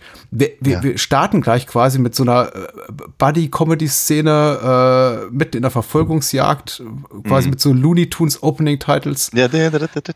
Ja, Ja. Aber ich finde es auch total schade, weil der Film überhaupt kein Drama dramatisches Gewicht mehr hat. Das ist komplett einfach weg. Es ist einfach nur, da sitzen zwei Leute, die mir zugucken, die beide wissen, genau wie Rainer Brandt und seine Synchronsprecher, Hm. wir sind genau hier, um euch das zu bieten, was ihr erwartet. Ja. Und wir geben uns hier immer richtig Mühe. Und das, dieses Gefühl durchzieht sich für mich durch die ganze Seherfahrung, die zweistündige von Lethal Weapon 2. Und ich Hm. habe Spaß an dem Film, partiell, aber es ist auch immer erfüllt mit so einem Bedauern, dass der Film nicht das ist, was er, glaube ich, hätte sein können. Was Shane Black bis zum heutigen Tag sagt, was sein Drehbuch original war. Und er hasst diesen Film. Also, obwohl er irgendwo noch in den Opening Credit steht und wahrscheinlich sehr viel Geld dafür bekommen hat, dass er irgendwie die Story geliefert hat. Aber Ja. die Schurken sind nicht bedrohlich, er ist nicht besonders spannend. Und ähm, mich stört der Humor. Gott, bin, ist das trist. Bitte, sag mal was. Irgendwas. Irgendwas. Ähm, also ich, ich fange ich fang an der Stelle einfach nochmal. Kondomgags. Kondomgags, ja. Ja. Ja. Ähm, ich ich fange aber trotzdem noch mal ganz, ganz oben an quasi. Ich habe auch, auch bei dem habe ich halt eine, gewisse, ne- ne- nennen wir das mal einen anekdotischen Ansatz, weil ich mich eben sehr, sehr genau daran erinnere, wie, wie der Film halt damals in die Kinos kam. Und wie halt zumindest äh, halt in, in unseren ähm, Kreisen, also ne, so Grundschule, nee, gar nicht, war, es war, war schon nicht mehr Grundschule, also Mhm. äh, neunte Klasse, glaube ich. Da war sogar ich schon irgendwie da weiter, weiter Ja, von der Schule. Genau. Äh, es wird neun, neunte Klasse muss es gewesen sein. Aber wird also ist, alle, alle waren halt unglaublich heiß auf diesen Film. Ja, klar. Und das ist halt, also in, in meiner Erinnerung, äh, so, so, so etwas passierte eben einfach nicht. Ja? Also du hattest halt, also klar, klar, wenn du so eine Franchises hattest wie äh, Star Wars oder, oder Indiana Jones oder sowas, ja, dass dann halt Leute sagt, gesagt haben, ja, ich die, die nächsten muss ich jetzt aber auch mal im Kino sehen, weil für, davor war ich zu jung oder so, oder ich bin erst durch, durch keine Ahnung, durch durchs, äh, durch, die, durch die VHS bin ich erst auf Rambo gekommen oder sowas. Also, Mhm. ne, die, die, diese Sachen halt schon. Aber grundsätzlich galt ja noch, also dem, zu, dem, zu dem Zeitpunkt lang, äh, und noch lange Zeit weiter, dass Sequels grundsätzlich schlechter sind als das Original. ja. Und dass eben auch Sequels grundsätzlich weniger Geld machen als das Original.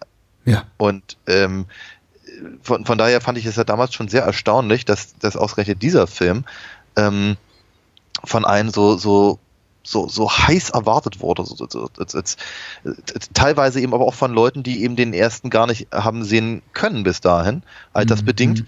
Und ich glaube, das hat eben auch was damit zu tun, dass sie gesagt haben, okay, jetzt aber jetzt, jetzt bin ich alt genug, jetzt kann ich den gucken. Ähm, den ersten konnte ich nicht sehen, aber für den zweiten kann ich ins Kino gehen. Und so, also auf jeden Fall, das, das, das äh, packte mich ja auch so ein kleines bisschen. Und ich wollte den eben auch ganz, ganz dringend halt äh, sehen. Ich glaube, es geht nicht. Ich glaube, der war ab 16, kann das sein? Ich glaube sogar ab 18, ehrlich gesagt. Ja, oder so. Auf jeden, auf jeden Fall war es nicht möglich für mich, diesen Film zu sehen. Aber umso wichtiger als ich, äh, war dann, wie ich es ja auch häufig erzähle, dann eben die, äh, die Mad-Parodie und eben andere, andere ähm, Möglichkeiten, sich halt damit Mhm. auseinanderzusetzen oder so, so ein bisschen die Hoffnung darauf, dass halt irgendjemand einen, älteren Bruder hat, der dann die Videokassette äh, später ausleihen konnte. Ja, klar. Oder, oder die- die- diese ganzen, diese ganzen äh, Faktoren, die da halt reinkommen.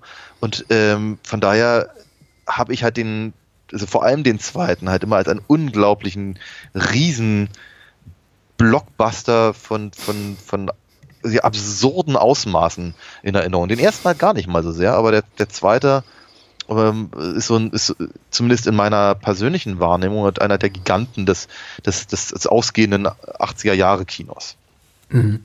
Auch gerade, weil eben, äh, weil, weil eben Mel Gibson zwar durchtrainiert äh, sein durfte und äh, natürlich, sagen wir mal, also, kaum wird man eine, eine mehr 80er Jahre Frisur äh, sehen, äh, jenseits von Jerry Springer oder sowas, ähm, als das, was er da hier trägt.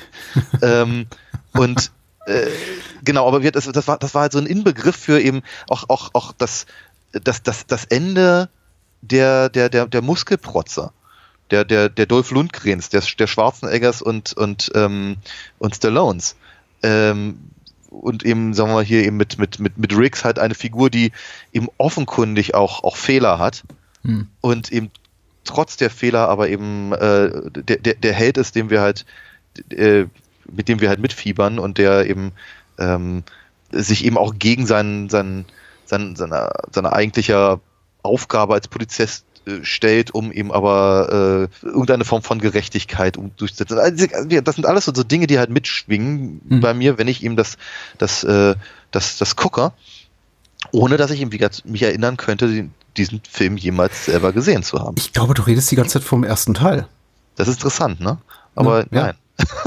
Weil ich meine, im zweiten ist das zwar auch enthalten, Ja, aber für mich eben auf eine wesentlich weniger elegante Art und Weise. Du hast da immer noch so diese, diese Schwere und diese Trübseligkeit, die in äh, Riggs lieb, liegt. Er hat tatsächlich immer natürlich noch mit dem Tod seiner Frau zu kämpfen und er ist kein Happy-Go-Lucky-Typ äh, und er hat diese selbstzerstörerischen Tendenzen und man kleidet das zumindest zu Beginn, aber natürlich für den Zuschauer des Originals offensichtlich in so humoreske Szenen, in denen er sich aus der Zwangsjacke befreit und sich dann die Schulter auskugelt, was natürlich auch gleich so ein Setup ist für eine spätere Szene, in der er das, das, so ist, machen das, muss. das, das ist Tschechows Zwangsjacke. Ja, ja, natürlich. Äh, Tschechos Zwangsjacke. Äh, wie, wie, wie, wie, wie genau, wie, wie sehr viele Tschechos äh, Pistolen Ja, in diesem. Film irgendwo rumliegen. Also hier äh, eigentlich an jeder Stelle.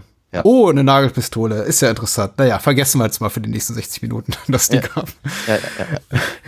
Äh, ich meine, das ist auch, auch nicht verkehrt grundsätzlich, aber der Film versucht eben nochmal das zu reproduzieren, was der erste schon richtig machte. Und ich finde tatsächlich in diesem sehr viel stark, stärker komödiantisch aufgeladenen Kontext funktioniert das für mich eben alles sehr, sehr viel weniger gut. Also diese späten Szenen auch. Äh, Ich meine, es tut auch, es hilft eben auch nicht, dass, dass Mel Gibson mit Patsy Kensit einfach ein Love Interest hat, die sowas von gar nichts ist. Ich habe jetzt zum ersten Mal nachgeguckt, weil, weil mich wunderte immer schon so, wie, wie, wie jung sie aussieht. Und ja, Patsy Kensit war irgendwie damals 19. Spielt aber die, die Anwältin des äh, südafrikanischen Attachés, Diplomaten, was weiß ich, äh, und, und passt da für mich so überhaupt nicht. Und äh, für mich wird wird sie ewig irgendwie die Ex-Frau von Liam Gallagher bleiben. äh, und, und, und das war's eben auch. Und tatsächlich ihr, äh, also sie ist so die, die, die, die, die weibliche Fantasie, die jeder Mann mittleren Alters, also mittleren Alters war Mel Gibson damals noch nicht, aber äh, 30, 40 aufwärts hat. Äh, Eine Frau, die eben super gut aussieht und trotzdem gerne Bier trinkt und Chili isst. Ja, und das ja. ist ihre ganze Rolle in diesem Film. Ja, ist richtig. Äh, Magst du auch Bier? Klar, ich liebe Bier. Und natürlich esse ich Oreos zu meinem Chili. Und dann darf er irgendwie sein, sein, sein Herz auskippen und bei ihr abladen und sie so, oh, oh, oh. Und dann stirbt sie. Ja. Und über den Umweg solcher Szenen versucht man eben das nochmal zu reproduzieren, was der erste Film sehr, sehr gut macht, nämlich diese Tragik in, in, in, in Riggs zu zeigen und dass er eben eine gebrochene Persönlichkeit ist, die sich quasi auch erstmal rehabilitieren muss über den Job, die, den er tut, den er eigentlich hasst. Ich, ich wünschte, ich hätte den ersten nicht gesehen. Ich glaube, ich würde Lethal Weapon 2 mehr mögen, aber es ist immer ein Gefühl, was mich damals begleitet hat beim ersten Sehen und bis zum heutigen Tag, dass ich mir denke, ich glaube euch nicht. Äh, handwerklich tipptopp. Action, super. Ich mache auch die Schurken, alles ganz gut. Score, Spitze, alles, alles top. Ich meine, Richard Donner ist ein super, einfach ein super Handwerker und das meine ich im, im bestmöglichen Sinne überhaupt nicht abschätzig. Also Bill Murray meinte ja, Richard Donner könne keine äh, äh, Kom- Komödien machen. Aber die Geister, die ich rief, ist auch kein guter Film. Das ist richtig, ja. Ähm, wir haben auch schon drüber gesprochen. Äh, sagen wir mal, ich habe auch so das, also nochmal, ich kann halt mit dem ersten Film so wenig anfangen, weil ich mich eben so wenig immer an ihn erinnere, weil ich, weil er mir persönlich halt wenig sagt. Also ich äh, musste mir ein paar Sachen wieder anlesen, äh, ein paar Punkte, irgendwie mit dem, mit dem, mit dem Tod von Mel Gibsons Frau, sowas, dachte ich, ach ja, stimmt, da war ja was. Und all diese ganzen Sachen. Also von daher ist es halt für mich fast so, als hätte ich den ersten nicht gesehen, was aber natürlich de facto nicht stimmt. Ähm, und ich konnte mich halt auf den zweiten jetzt hier viel mehr einlassen. Ähm, quasi unbeleckt, wenn man so möchte. Hm. Und ich hatte richtig Spaß. Ich hatte richtig dolle, dolle, dollen Spaß bis zum bestimmten Punkt. Ich fand, irgendwann hat der Film so ein bisschen so, so einen persönlichen Willkommensgruß halt bei mir verspielt. Ähm, da will ich gleich mal dazu kommen. Aber so grundsätzlich fand ich nämlich eben tatsächlich genau diesen ganzen Anfang und eben diese, diese, diese dusseligen Sprüche zwischendurch und all das. Ich fand das eben alles sehr, sehr sympathisch und sehr, sehr lustig. Und im, äh, im ähm, ich, ich fand es ich fand's tatsächlich sehr erfrischend, dass es eben nicht bierernst ist. Hm. Ähm, und all, all, all das, also ich hatte wirklich am Anfang wirklich viel, viel, viel Vergnügen. Natürlich habe ich auch im Hinterkopf, wie, wie beliebt halt Joe Pesci halt zu dem Zeitpunkt war in der Rolle und wie großes Hallo war, als er dann im vierten, glaube ich, wieder auftaucht. Ja, taucht auch im dritten auf. Im dritten Ja. spielt er im Grunde die dritte Hauptrolle, ja. Ja. Und, und, und, und, und so eine Sachen. Und äh, bei ihm dachte ich halt die ganze Zeit, okay, warum? Also so, so, so, so toll finde ich ihn jetzt eigentlich nicht in dem, was er da so. Er hat im Originaldrehbuch von Shane Black genau eine Szene. Ah, okay. Ja. Und dann verliebten sich alle in diese Figur schon so auf Drehbuchebene, bevor überhaupt Joe Pe- Pesci gecastet war. Und man sagte, Richard Donner sagte wohl, war wohl federführend in der Angelegenheit. Schreibt dem Typen mehr Szenen. Und dann besetzen wir mit Joe Pesci und dann wird's lustig. Okay. Und dann werden ihm Autotüren abgefahren. Ja, ja. Und irgendwie lustige Subway-Sprüche gemacht. Es ist doch alles. Äh Ja. Entschuldigung, ich habe deinen Gedankengang über Ja, unterbrochen. ist voll, voll, du, ganz ehrlich, so, so, viel, so, viel, so viel Spannendes war da eigentlich gar nicht drin in meinem Gedankengang. Ähm, ich will eigentlich nur damit sagen, mir hat er halt äh, über einen langen Zeitraum sehr gut gefallen. Vielleicht auch gerade, weil er eben so eine, so eine End-80er Stimmung hatte, eben mit, mit flapsigen Sprüchen und, und äh, äh, diesem, diesem Überkandidelten, was ich eben nicht, nicht so richtig an. Also im Prinzip, ja, ein bisschen was, was Eddie Murphy gemacht hat, auch Mhm. Beverly Hills Cop und diese ganzen, ganzen Geschichten oder eben auch die, einfach das ganze Design vom, äh, vom, ähm, hier von, von, von Rudds äh, Gebäude, äh, Bürogebäude. Ja, da stellst du so. so. Oder ach so, nee, nee, du meinst die Botschaft? Ich Oder? meine die Botschaft jetzt gerade. Ah, ja. Also dieses, Mhm. dieses, dieses alles im, im, im Oh, ja. bla- blass blau, blass rosa getauchter, äh, der, der, der loungige Traum irgendwie. Ähm, Ja, ja, und klar. natürlich eben noch das Stelzenhaus, immer auch eine schöne Idee. Und also die ganzen, ganzen, ganzen Sachen, das, das, ich fand das alles schon ziemlich cool. Also tatsächlich bin ich gedanklich aus dem Film erst ausgestiegen. Oder anders gesagt, es gab schon so ein paar Sachen, die mich halt vorher auch schon ein bisschen gestört haben. Du hast hattest ja gerade schon die, diese, diese aufge, auf, auf, auf obtruierte ähm, Liebesgeschichte ähm, mit, Pansy Kansas ähm, äh, erwähnt.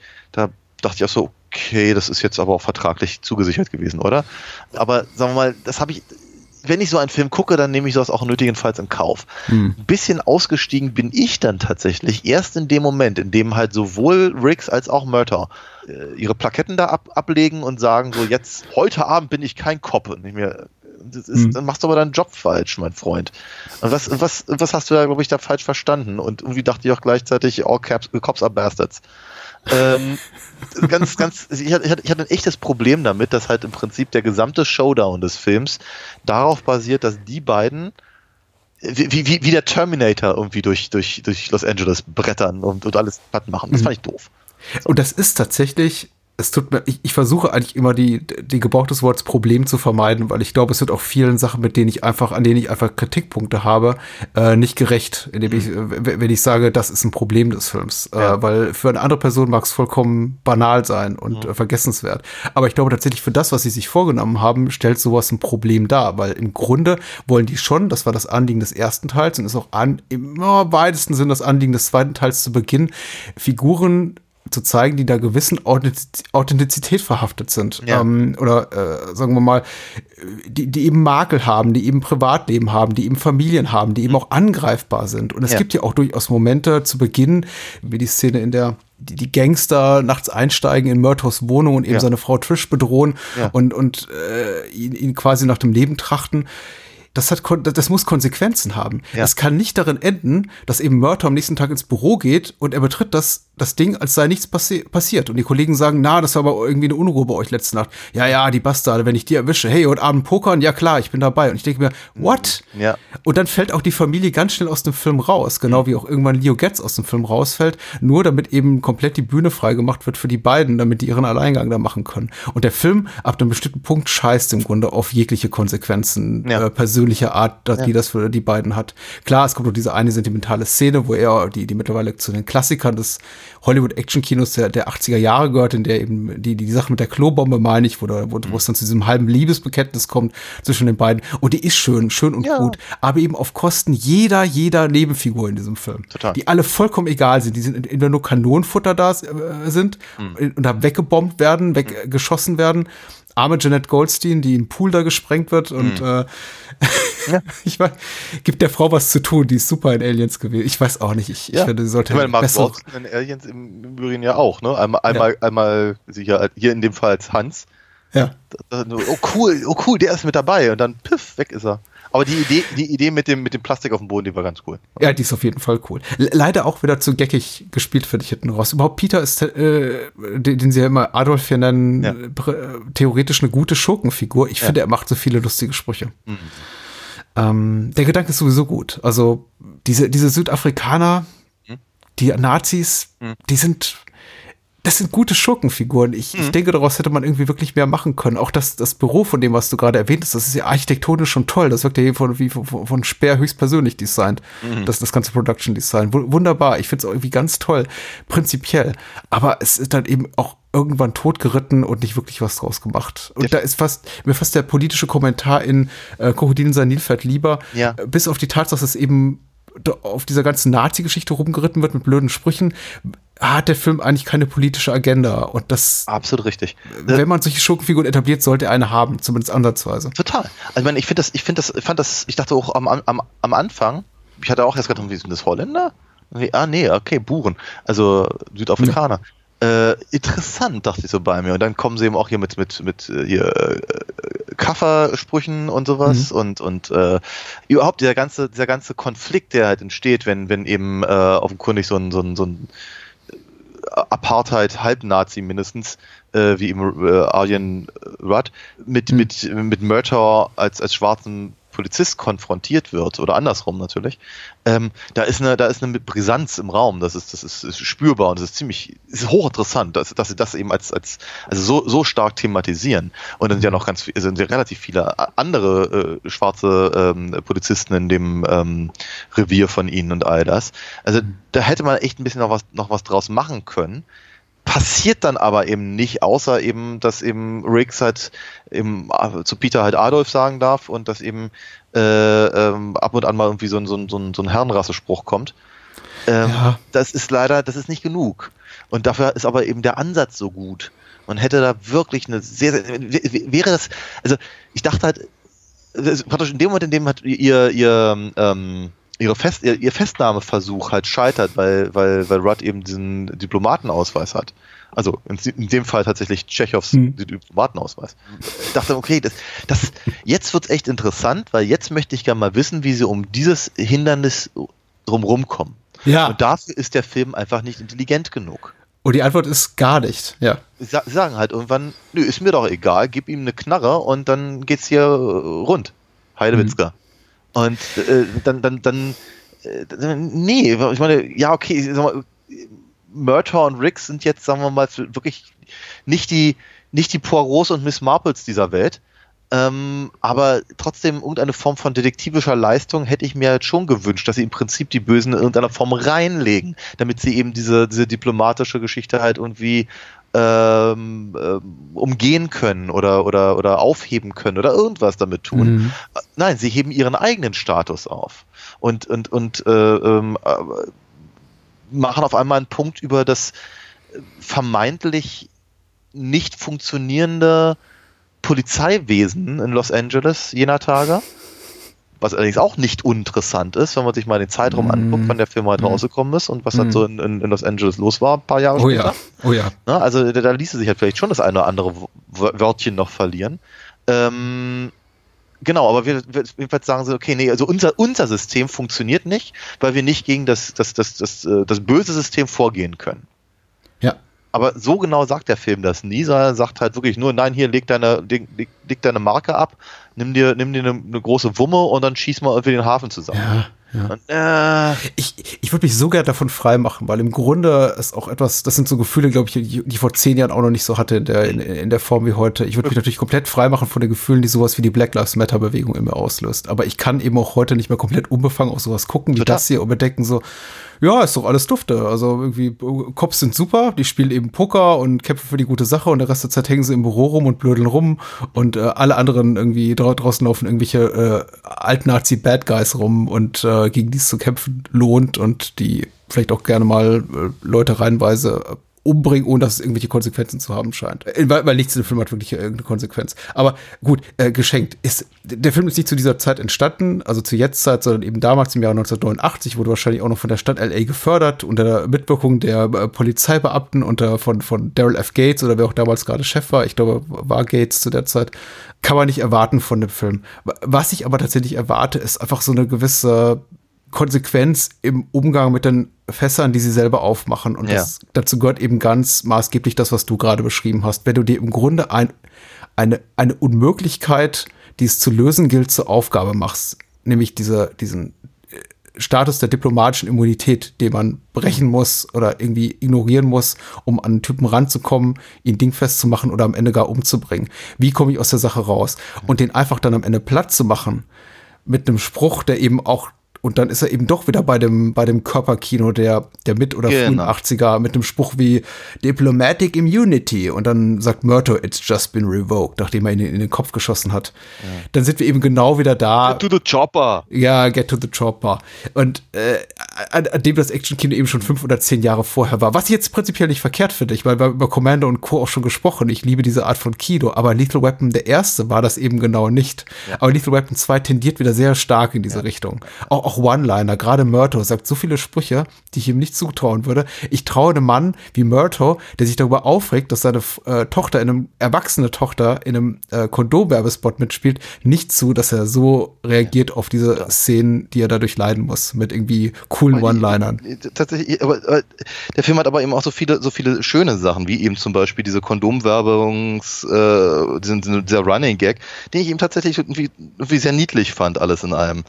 Ja. Ähm, da, Genau das, was du einem Polizisten auf, auf den Schreibtisch stellst, der, dessen Familie in der Nacht vorher angegriffen Ja, wurde. das ist dann genau, da haben wir dann wieder das Problem, was du gerade angesprochen hast. Ja, ja, ja, ja. Ist okay, aber der Film ist ja so, ich glaube, der Film ist eben auch so, so konsequent inkonsequent in dem, was er zeigt, dass er, glaube ich, auch von seiner Zuschauerschaft erwartet, dass die eben auch nicht mitdenken. Dass sie denken, ah, war da was? Stimmt, der hat ja Familie. egal. Vielleicht ist, es wirklich- ist egal. Anscheinend ist es auch egal, denn so viel Menschen macht Spaß und nur mir jetzt nicht wirklich. Also einiges macht mir Spaß. Vielleicht sollte über Sachen machen, äh, reden, die, die schön sind. Ja, also wie, wie- ich schon sagte, also ich habe mich halt sehr gefreut, am Ende halt den, den, den George Harrison-Song zu, äh, äh, zu hören. Das war Äh, dabei, ja. Ja, äh, war, war eben auch eine gute Phase, produziert von Jeff Lynne, geschrieben, zumindest co-geschrieben von äh, Tom Petty äh, und Eric Clapton, der irgendwie auch am, am, am Score irgendwie, oder zumindest an der Musikauswahl mitgearbeitet hat, hat den eben auch vorgeschlagen. Und wieder, ach, da kommen sie alle zusammen, alles, was ich mag, finde ich, ist, ist, ist, ist, da drin und ein schöner, schöner Abschluss für den, für den Film. Und auch ansonsten macht das halt durchaus auf der, auf der, auf der Tonebene alles viel Spaß. Ähm, ja, das, das zum Beispiel hat mir viel Spaß gemacht. Äh, ku- ku- kurz bevor George Harrison anfängt, äh, hier Cheer Down zu singen, äh, von dem ich auch denke, ist ein, ist ein wirklich super Song, hat mir gut, hat mir gut gefallen.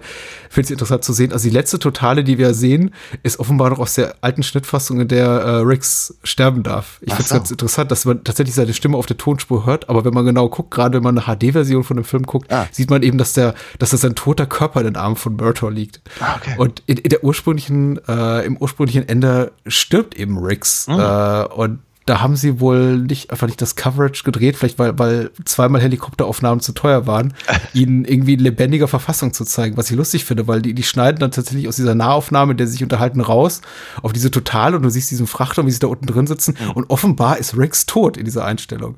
Aber man hört eben noch die, Stimme von Mel Gibson, die dann sagt so, ja, was machen wir als nächstes? Oder wie kommen wir aus der Scheiße nur wieder raus? Und dann ist der Film vorbei.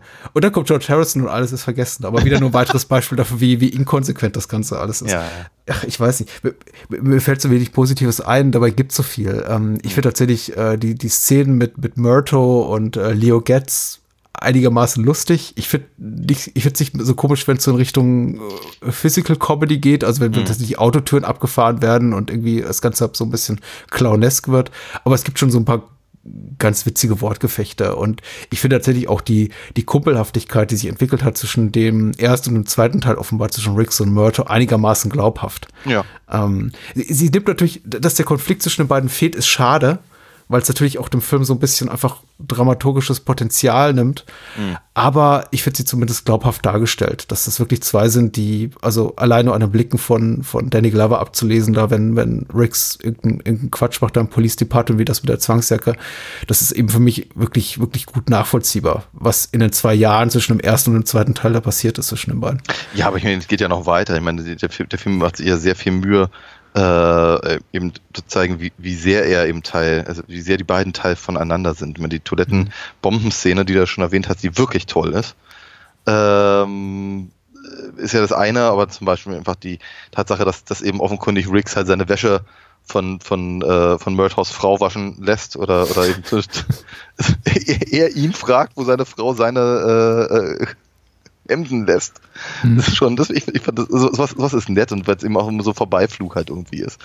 Ähm, ja. Oder eben, wie, wenn, wenn sie dann da wie gemeinsam wie, Fernsehen war eben der große Fernsehauftritt der Tochter äh, bevorstehen. Das, also, das sind einfach schon, also man nimmt es ihnen halt wirklich ab. Es ist halt wirklich, äh, sagen wir mal, dieser, dieser, diese Idee des, des, des Buddy-Cop-Genres ist schon sehr, sehr gut umgesetzt.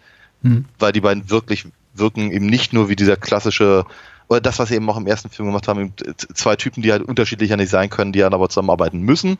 Mhm. Ja, dieser, das klassische Dinge, eben zwei Superhelden treffen aufeinander, mögen sich erst nicht, geben sie auf die Gusche und am Ende müssen sie doch gegen den Bösewicht gemeinsam kämpfen.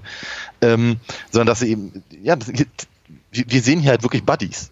Und das ist ziemlich mhm. cool. Das, das, das eben, macht eben viel Sympathiepunkte, bringt das.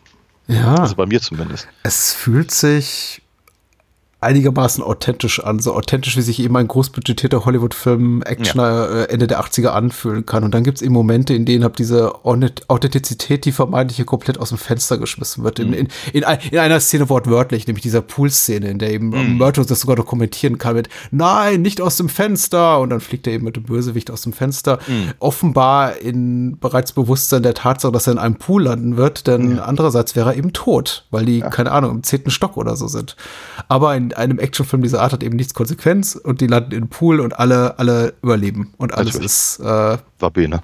Dandy, war Bane, alles, alles super. Und das hat eben, das ist eben, ich weiß nicht, wenn er diese Rahmen der Glaubwürdigkeit innerhalb des vollkommen fiktiven Universums, in dem er spielt, überschreitet, zum Beispiel ah, in der, hm.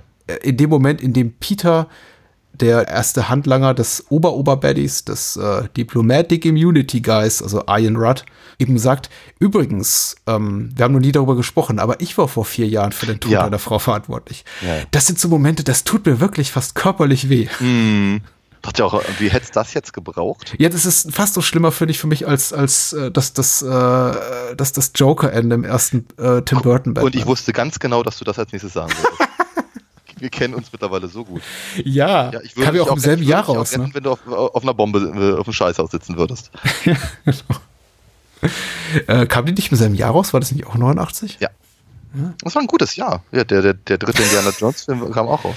Doch, also für diese Art von Kino, vielleicht ist es aber einfach meine Sehnsucht nach, nach nach, nach einem besseren Film. Ich glaube einfach, vielleicht macht auch der Kontext dabei meinerseits ein bisschen die Musik und ich habe im Laufe der Jahre einfach zu viele Entstehungsgeschichten angelesen zur Produktion. Mhm. Äh, Interviews mit Shane Black, wo er eben darüber lamentiert, dass sein Drehbuch zu 90 Prozent anders aussah und das eben total abgründig war und die, die, die Nazi-Bösewichte eben wirklich äh, skrupellose, mordende Psychopathen und das sind sie auch noch irgendwo, aber es nee. wird eben alles viel zu häufig aufgelockert durch dieses, ja. durch diesen sehr, sehr präsenten, stark präsenten Humor vor. Mhm.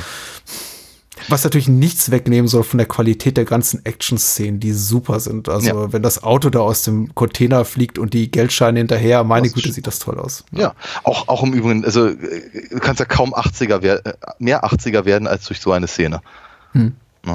Also, das ist schon, doch, doch, du hättest noch, noch mehr äh, 80er äh, werden können, wenn dann noch irgendwelche großen, großen Ballen Koks oder sowas äh, ja, ja. gewesen wären oder so.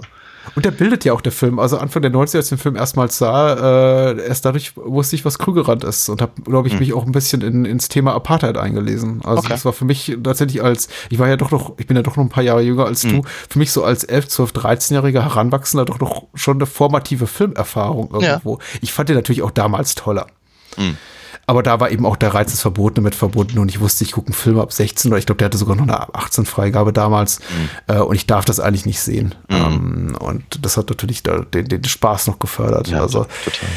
der ist schon super in dem Momenten, in denen er eben das macht, was er wirklich gut kann, nämlich gute Actions zeigen und eben komplett auf diese auf, auf die Freundschaft von Rix und Murto zu setzen. Ich, ich finde auch gut, dass, klar, es ist so ein eitles Ding, Mel Gibson seine Stunts hier auf langsam fahrenden Stuntautos selber zu machen, machen zu lassen. Aber es sieht schon gut Es aus, wenn er selber sehr gut aus, hochklettert. ja. Ja. Ja, ja. Also Also, mit der Frisur. Also, Genau. Also ich muss natürlich ganz ehrlich sagen, diese ganze, also diese, diese, diese Südafrika-Geschichte war natürlich sehr, sehr ähm, ähm, topical, möchte ich sagen. Also wir sagen ähm, äh, aktuell, hochaktuelle äh, Thematik. Wir hatten ja auch damals eine, eine, ich weiß, eine Geschichts- oder eine Erdkundelehrerin, auf jeden Fall, äh, äh, die uns eben auch einbläute und wie kauft keine, keine Orangen aus Südafrika und so. Ja. Also von daher äh, war, war das halt schon ein Thema, dass ich halt wie, äh, dass das für, für uns auf jeden Fall äh, sehr bewusst war. Äh, auch natürlich in den, in, den, in den Nachrichten. Und es gab ja auch, auch andere Filme in jenen Tagen, die, die versuchten, das so aufzuräumen, äh, wie Biko oder, oder et, etliche, etliche andere. Es war, es war schon ein großes Thema. Und dass sich dann eben ein Actionfilm dieses Themas annimmt, ist durchaus eine gewisse Leistung. Ja, aber ich, ich bleibe nochmal dabei und ich sage, ich wünschte, sie hätten noch ein bisschen mehr draus gemacht. Mehr als nur ich würde sagen, einen Grund dafür, dass die Bösen halt so böse sind, dass man sie eben über, dass man als Vigilant sie über den Haufen schießen darf. Weil so wirkt das Ja. auf mich, dass das letztendlich wirklich nur ein Ausweg ist, um zu sagen, guck mal, die sind, also genau genommen sind unsere Bösewichte so wenig menschlich, dass wir sie nicht behandeln müssen wie Menschen, was eigentlich unsere Aufgabe als Polizist wäre. ja. Und ja. das finde ich tatsächlich einen ganz, ganz schwierigen Punkt, weil dann eben diese, diese, diese Frage äh, durchaus im Raum steht, was, was, wie, wie, wie stehen sie eigentlich tatsächlich zu ihrer eigenen, zu ihren Mhm. eigenen Gesetzen und so. Das, das, ich, ich reite deswegen so drauf rum, weil es mir halt während des Guckens auffällt, äh, aufgefallen Ja, ist zumindest. ja, das passiert halt so selten.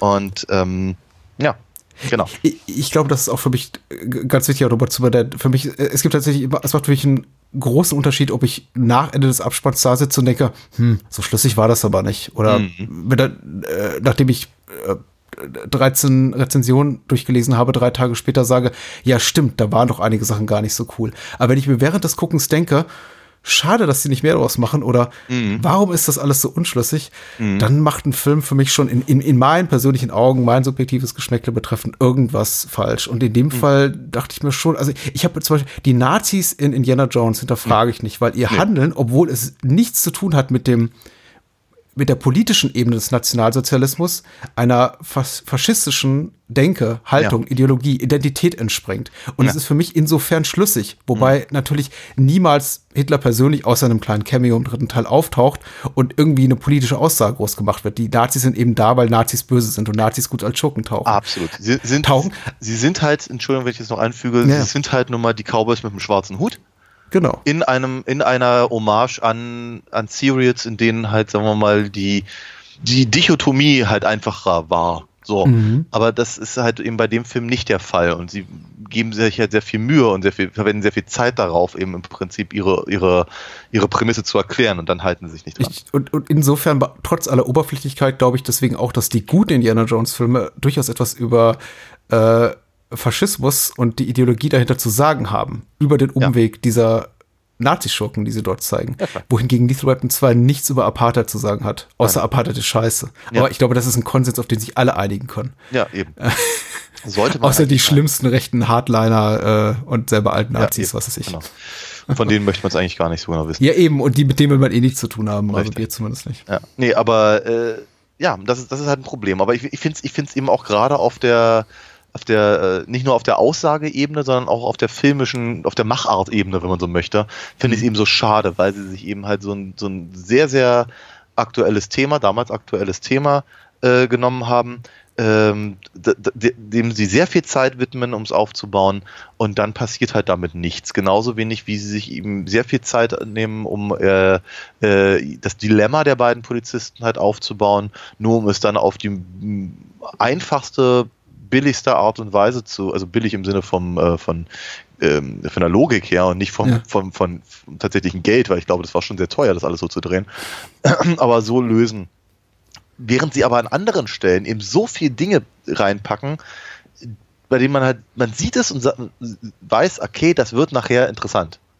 Ja. Ist so, Donner ist tatsächlich ein guter Regisseur.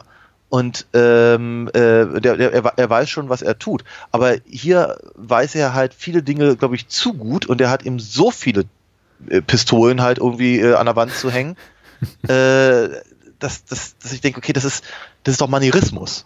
Das ist doch nicht mehr, das ist doch nicht mehr clever jetzt an der Stelle. Wenn ich, wenn ich fünf oder sechs verschiedene Punkte aufmache, von denen ich als Zuschauer weiß, das wird im, im, im, im spätestens im Showdown wird das wichtig werden, dann ist das nicht mehr clever. Dann habe ich offenkundig keine andere, äh, dann habe ich, habe ich kein anderes Mittel in meinem, in meinem Trickkasten. Mhm. Und ähm, das sind halt so Sachen, die mir halt eben aufgefallen sind beim Gucken. Und dennoch hatte ich sehr viel Spaß dran, weil ich finde ihn ja durchaus sehr komisch und durchaus sehr gelungen. Und ich hatte, also, ja, doch, äh, fand ihn fand einen, einen, einen, einen, einen, einen gelungenen, lustigen Film. Ah, Ja. So. Ich habe mich keine, keine Minute gelangweilt, aber ich Ja, denke auch, er, er macht es sich zu leicht und er beschreitet den für mich denkbar uninteressantesten Weg, indem Ja. er einfach sagt, okay, das hat gut funktioniert im ersten Teil und jetzt lass uns mal die ganze Schwere rausnehmen und nur noch auf äh, Flapsigkeiten setzen und ab und zu unterbrochen von der Actionsequenz und all das ist super, aber Ja. es ist, es, der Film hat keinen emotionalen Nachhall. Und den hatte eben der erste. Und ich halte den ersten auch nicht für ein untast, unantastbares äh, Gottesgeschenk, an den ich nicht mal glaube, wer auch immer der, dieser Filmgott ist, äh, an, an etwas, das uns Hollywood geschenkt hat. Äh, auch der erste ist für mich nicht ga- ganz oben in meinem persönlichen Kanon drin, in meiner ewigen Top 100 oder sonst wo. Aber tatsächlich, äh, an den habe ich bleibende Erinnerungen. Und Lethal Weapon 2, ja, Diplomatic Immunity ist ein guter Gag, genauso wie das mit der Herrenrasse und das mit Adolf, das ist doch der Name. Adolf, Adolf, Adolf. Aber weißt du, nach dem sechsten oder achten Mal denke ich mir, den Gag habe ich gehört. Äh, was macht eigentlich Murtaugh Familie die ganze Zeit? die sind dann irgendwann bei der, bei der Schwester oder so der Frau, der Schwester von Trish und Ja, ähm, wahrscheinlich schwerst traumatisiert, weil das letzte, was du von der Tochter siehst, ist, dass sie zusammengeschisst wird äh, äh, vom Vater und ihr, ihr, ihr, ihr, ihr Love Interest wird bedroht mit zieh gleich mal eine Knarre und äh, genau. Ach, egal. Habt Spaß. Ich, hat, ich hatte mäßig Spaß, aber ich, ich fühlte mich gut unterhalten, aber ich, ich bedauere, dass Lethal Weapon 2 einfach nicht kein besserer Film ist. Nochmal, mir hat er, mir hat er tatsächlich, ich glaube, mir hat er besser gefallen als der erste Film. Okay. Dann, dann, Ähm. dann darf auch keiner schimpfen, dass, dass wir Filme niedermachen, bashen. Und äh, Daniel hat mal einen Actionfilm lieber gemacht als ich, glaube ich. Ja, aber, aber ich, ich, ich fand deine Ausführungen halt tatsächlich super, super richtig, echt komplett auf den Punkt und ich kann das total nachvollziehen. Und ich glaube, jetzt nach dem Gespräch mag ich ihn auch nicht mehr so gut. Ähm, Oh, Nee, äh, alles, alles, alles in Ordnung. Ähm, die, die anderen beiden liegen ja hier auch noch rum und irgendwann werden wir vielleicht über die auch mal reden. ich weiß nicht. Oh Gott. Das geht schon qualitativ sehr bergab beim dritten. Echt, ja? Der vierte ist, ja, naja. Wie, wie gesagt, also Leo Getz wird tatsächlich im dritten zu, zu, zu, zum dritten Leading Man erhoben Mhm. und äh, darf dann, glaube ich, auch auf dem Kinoplakat auftauchen. Da gab es auch so, glaube ich, so eine lustige Tagline von wegen aus zwei macht drei oder so. Mhm. Also und so guckt sich dann eben der dritte Film. Aber Okay. ich, ich verstehe ja, dass man Joe Pesci mag. Joe Pesci ist eben toll in fast allem. Mhm. Man war auch sehr verliebt in der Zeit in Joe Pesci. Ich meine, äh, ein Jahr später kam Goodfellas raus, zwei Jahre später kam Kevin Alliance raus. Wie auch immer. Mhm. Ja, und Mel Gibson lässt sich jetzt mittlerweile irgendwie ans Kreuz nageln, wer nicht gerade auf Sauftour. Ach so, ja, gibt's jetzt ein Sequel, ja? Ich habe keine Ahnung. Ich hörte, ich hörte sowas. Echt? Die Auferstehung Ja. oder was? Oder wie? Oder? Wahrscheinlich. Calypso? Nee, hat er auch schon gemacht. Du, Nee. er lässt sich ja nicht ans Kreuz nageln. Das macht ja Jim, Jim Caviezel. Aber ich, ich, ich hörte zumindest mal, dass. Hast du Catweasel? Nee, Jim Caviezel, der Jesus Also, spielt ah, in der ach ja, Passion okay, Christi. stimmt, ja. Ich dachte, nee, Catweasel kommt jetzt mit Otto. Fand ich interessant. Ja, okay. Ich sah, ich sah den Trailer und dachte bei mir, äh, was? Aber okay, ich, passt irgendwie. Also, Vielleicht Ah. ein andermal, ja. wenn, der, wenn, wenn, der, wenn der mal irgendwo läuft oder so. Naja. Entschuldigung, Irgendwo. Völlig, völlig off topic. nee, glaub, ich finde auch gut, dass wir so enden. Ich auch nicht. Und ich glaube, wir wissen auch noch nicht, was wir das nächste Mal machen, aber es wird ein bisschen weihnachtlich. Richtig. So kann man schon mal sagen. Und wir hören uns dann bald. Ja. Bis dann. Bis dann. Ciao, ciao.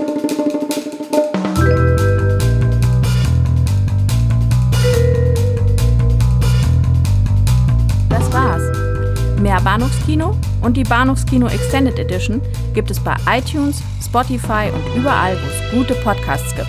Kennt ihr bereits Daniels Comics? Auf alinafox.de erfahrt ihr alles rund um seine legendäre Meisterdiebin und ihre Abenteuer.